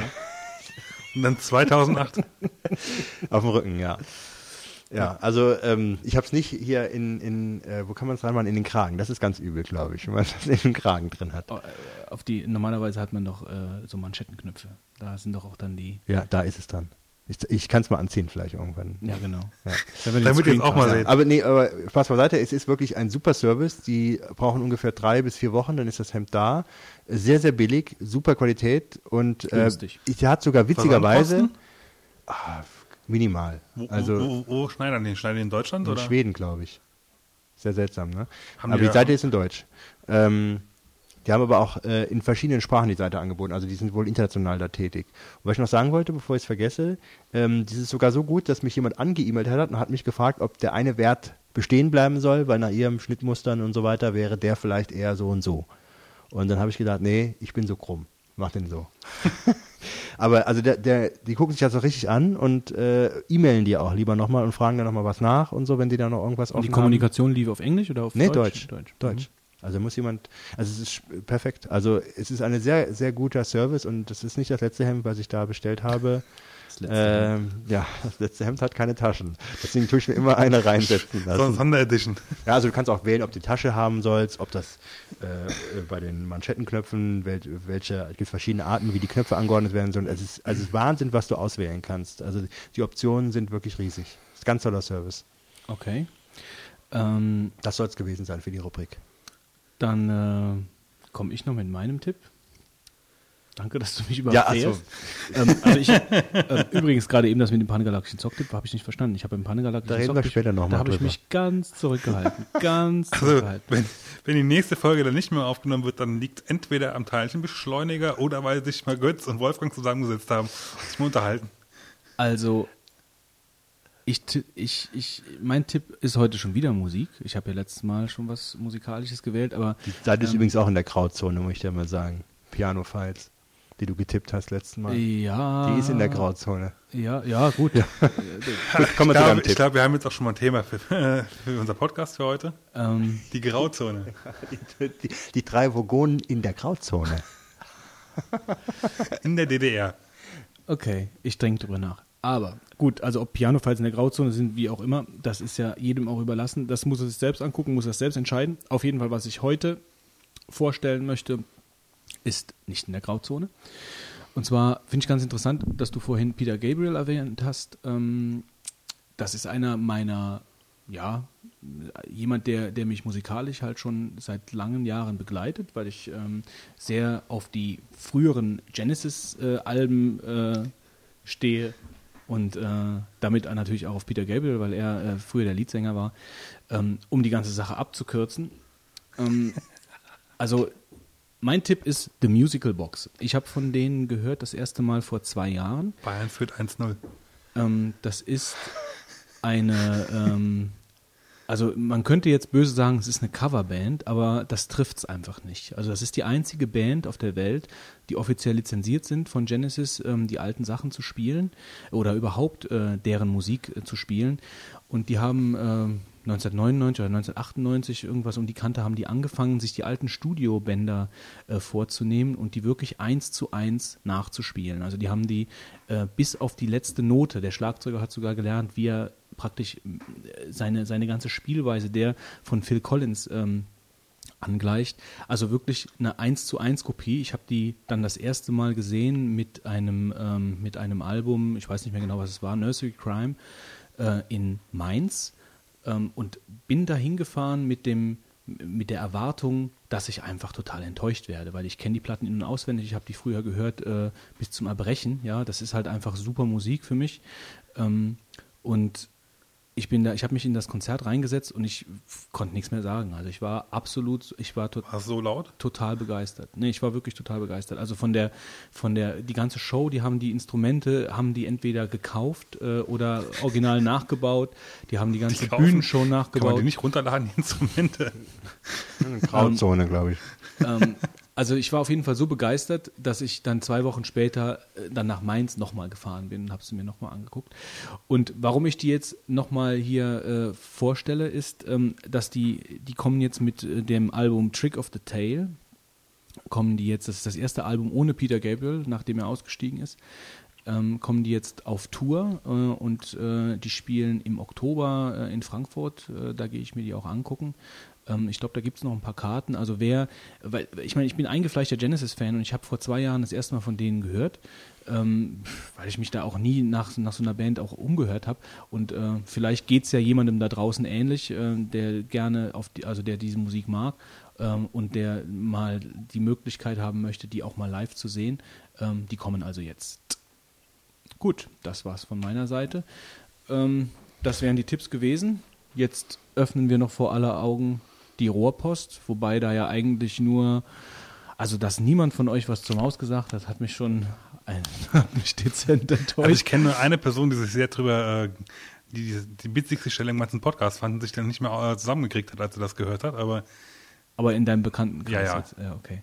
Also das war, das war wirklich, ähm, das hat mich, das hat mich ein bisschen gewundert. Und äh, der Feedback zur Soundqualität, äh, das äh, denke ich mal, können wir unter den Tisch fallen lassen, nachdem ich ja äh, am Anfang äh, der Sendung äh, mit den Zuhörern den äh, Babelfisch äh, synchronisiert habe, äh, denke ich mal, fallen die Sachen jetzt raus. ich hoffe es mal, bin mal gespannt. Haben wir sonst noch was? Also wir haben, wir haben auf jeden Fall ein bisschen noch versucht, unsere Technik ein bisschen zu verbessern und mal schauen, wir werden gucken, was dabei rauskommt. Schreibt uns wieder an. Ja, schreibt uns auf die Webseite. Wir haben ja, wir haben ja da Kommentarfunktion. Ja, Audiokommentare wären halt mal nett, also würden mal schon mal gerne mal ausprobieren, einfach euch mal hier rein zu, äh, zu beamen, äh, dass ihr praktisch einfach mal einen Audiokommentar loslasst, den wir hier mal äh, abspielen können. Aber auch Themenvorschläge, da würden wir, würden wir uns auch sehr drüber freuen, wenn ihr, wenn ihr uns ein paar Themenvorschläge gebt, was ihr mal gerne hören würdet. Aber überhaupt jedes Auch Feedback für, für 42 Sekunden natürlich Genau. äh, Ideen. Für 42 Sekunden ähm, einfach an eine E-Mail schreiben an 42 Sekunden oder 42 at die-3-vogonen.de. Aber wir freuen uns einfach über jedes Feedback. Also wir stehen ja noch am Anfang mit unserem Podcast und wir freuen uns immer, wir, wir sind immer auf der Website unterwegs und äh, freuen uns über jedes Feedback, was ankommt. Ja, Ja. schon mal nochmal vielen Dank für die anderen Leute, die uns geschrieben haben und es auch ganz gut finden. Ich hoffe, wir haben wieder einen guten Podcast für euch heute abgeliefert. Das Wir ist wünschen wieder die euch, längste Folge. Wir steigern uns jedes Mal. Wo soll das hinführen? Ja, also, also un- unser internes Ziel war ja eigentlich immer für eine Stunde zu produzieren. vor allen Dingen, das hatten wir eigentlich nach dem letzten, nach dem letzten Podcast, haben wir das ja nochmal erneuert. Ne? Da haben wir gesagt, so, so Richtwert eine Stunde. Und da habe ich noch gesagt, anderthalb. Ähm, Da gab es schon und Diskussionen. da gab es schon Diskussionen. Und, und was haben wir jetzt? Wie lange haben wir jetzt? ich bin hier bei 2,18. Ja, also wir sollten jetzt schleunigst Schluss machen, damit wir das 1-1 noch mitbekommen. Und die nächste Folge gibt es in, in zwei Wochen In ungefähr. zwei Pi mal Wochen Daumen, wieder. zwei Wochen, Pi mal Daumen. Ja, schön, dass ihr uns, äh, vielen Dank, dass ihr uns zugehört habt. Es hat wieder viel Spaß gemacht, hier auch ohne Maus. Ich sag danke an den Fitz Danke an den Götz. Danke an den Wolfgang. und danke an den Wolfgang. okay, macht's gut, bis dann.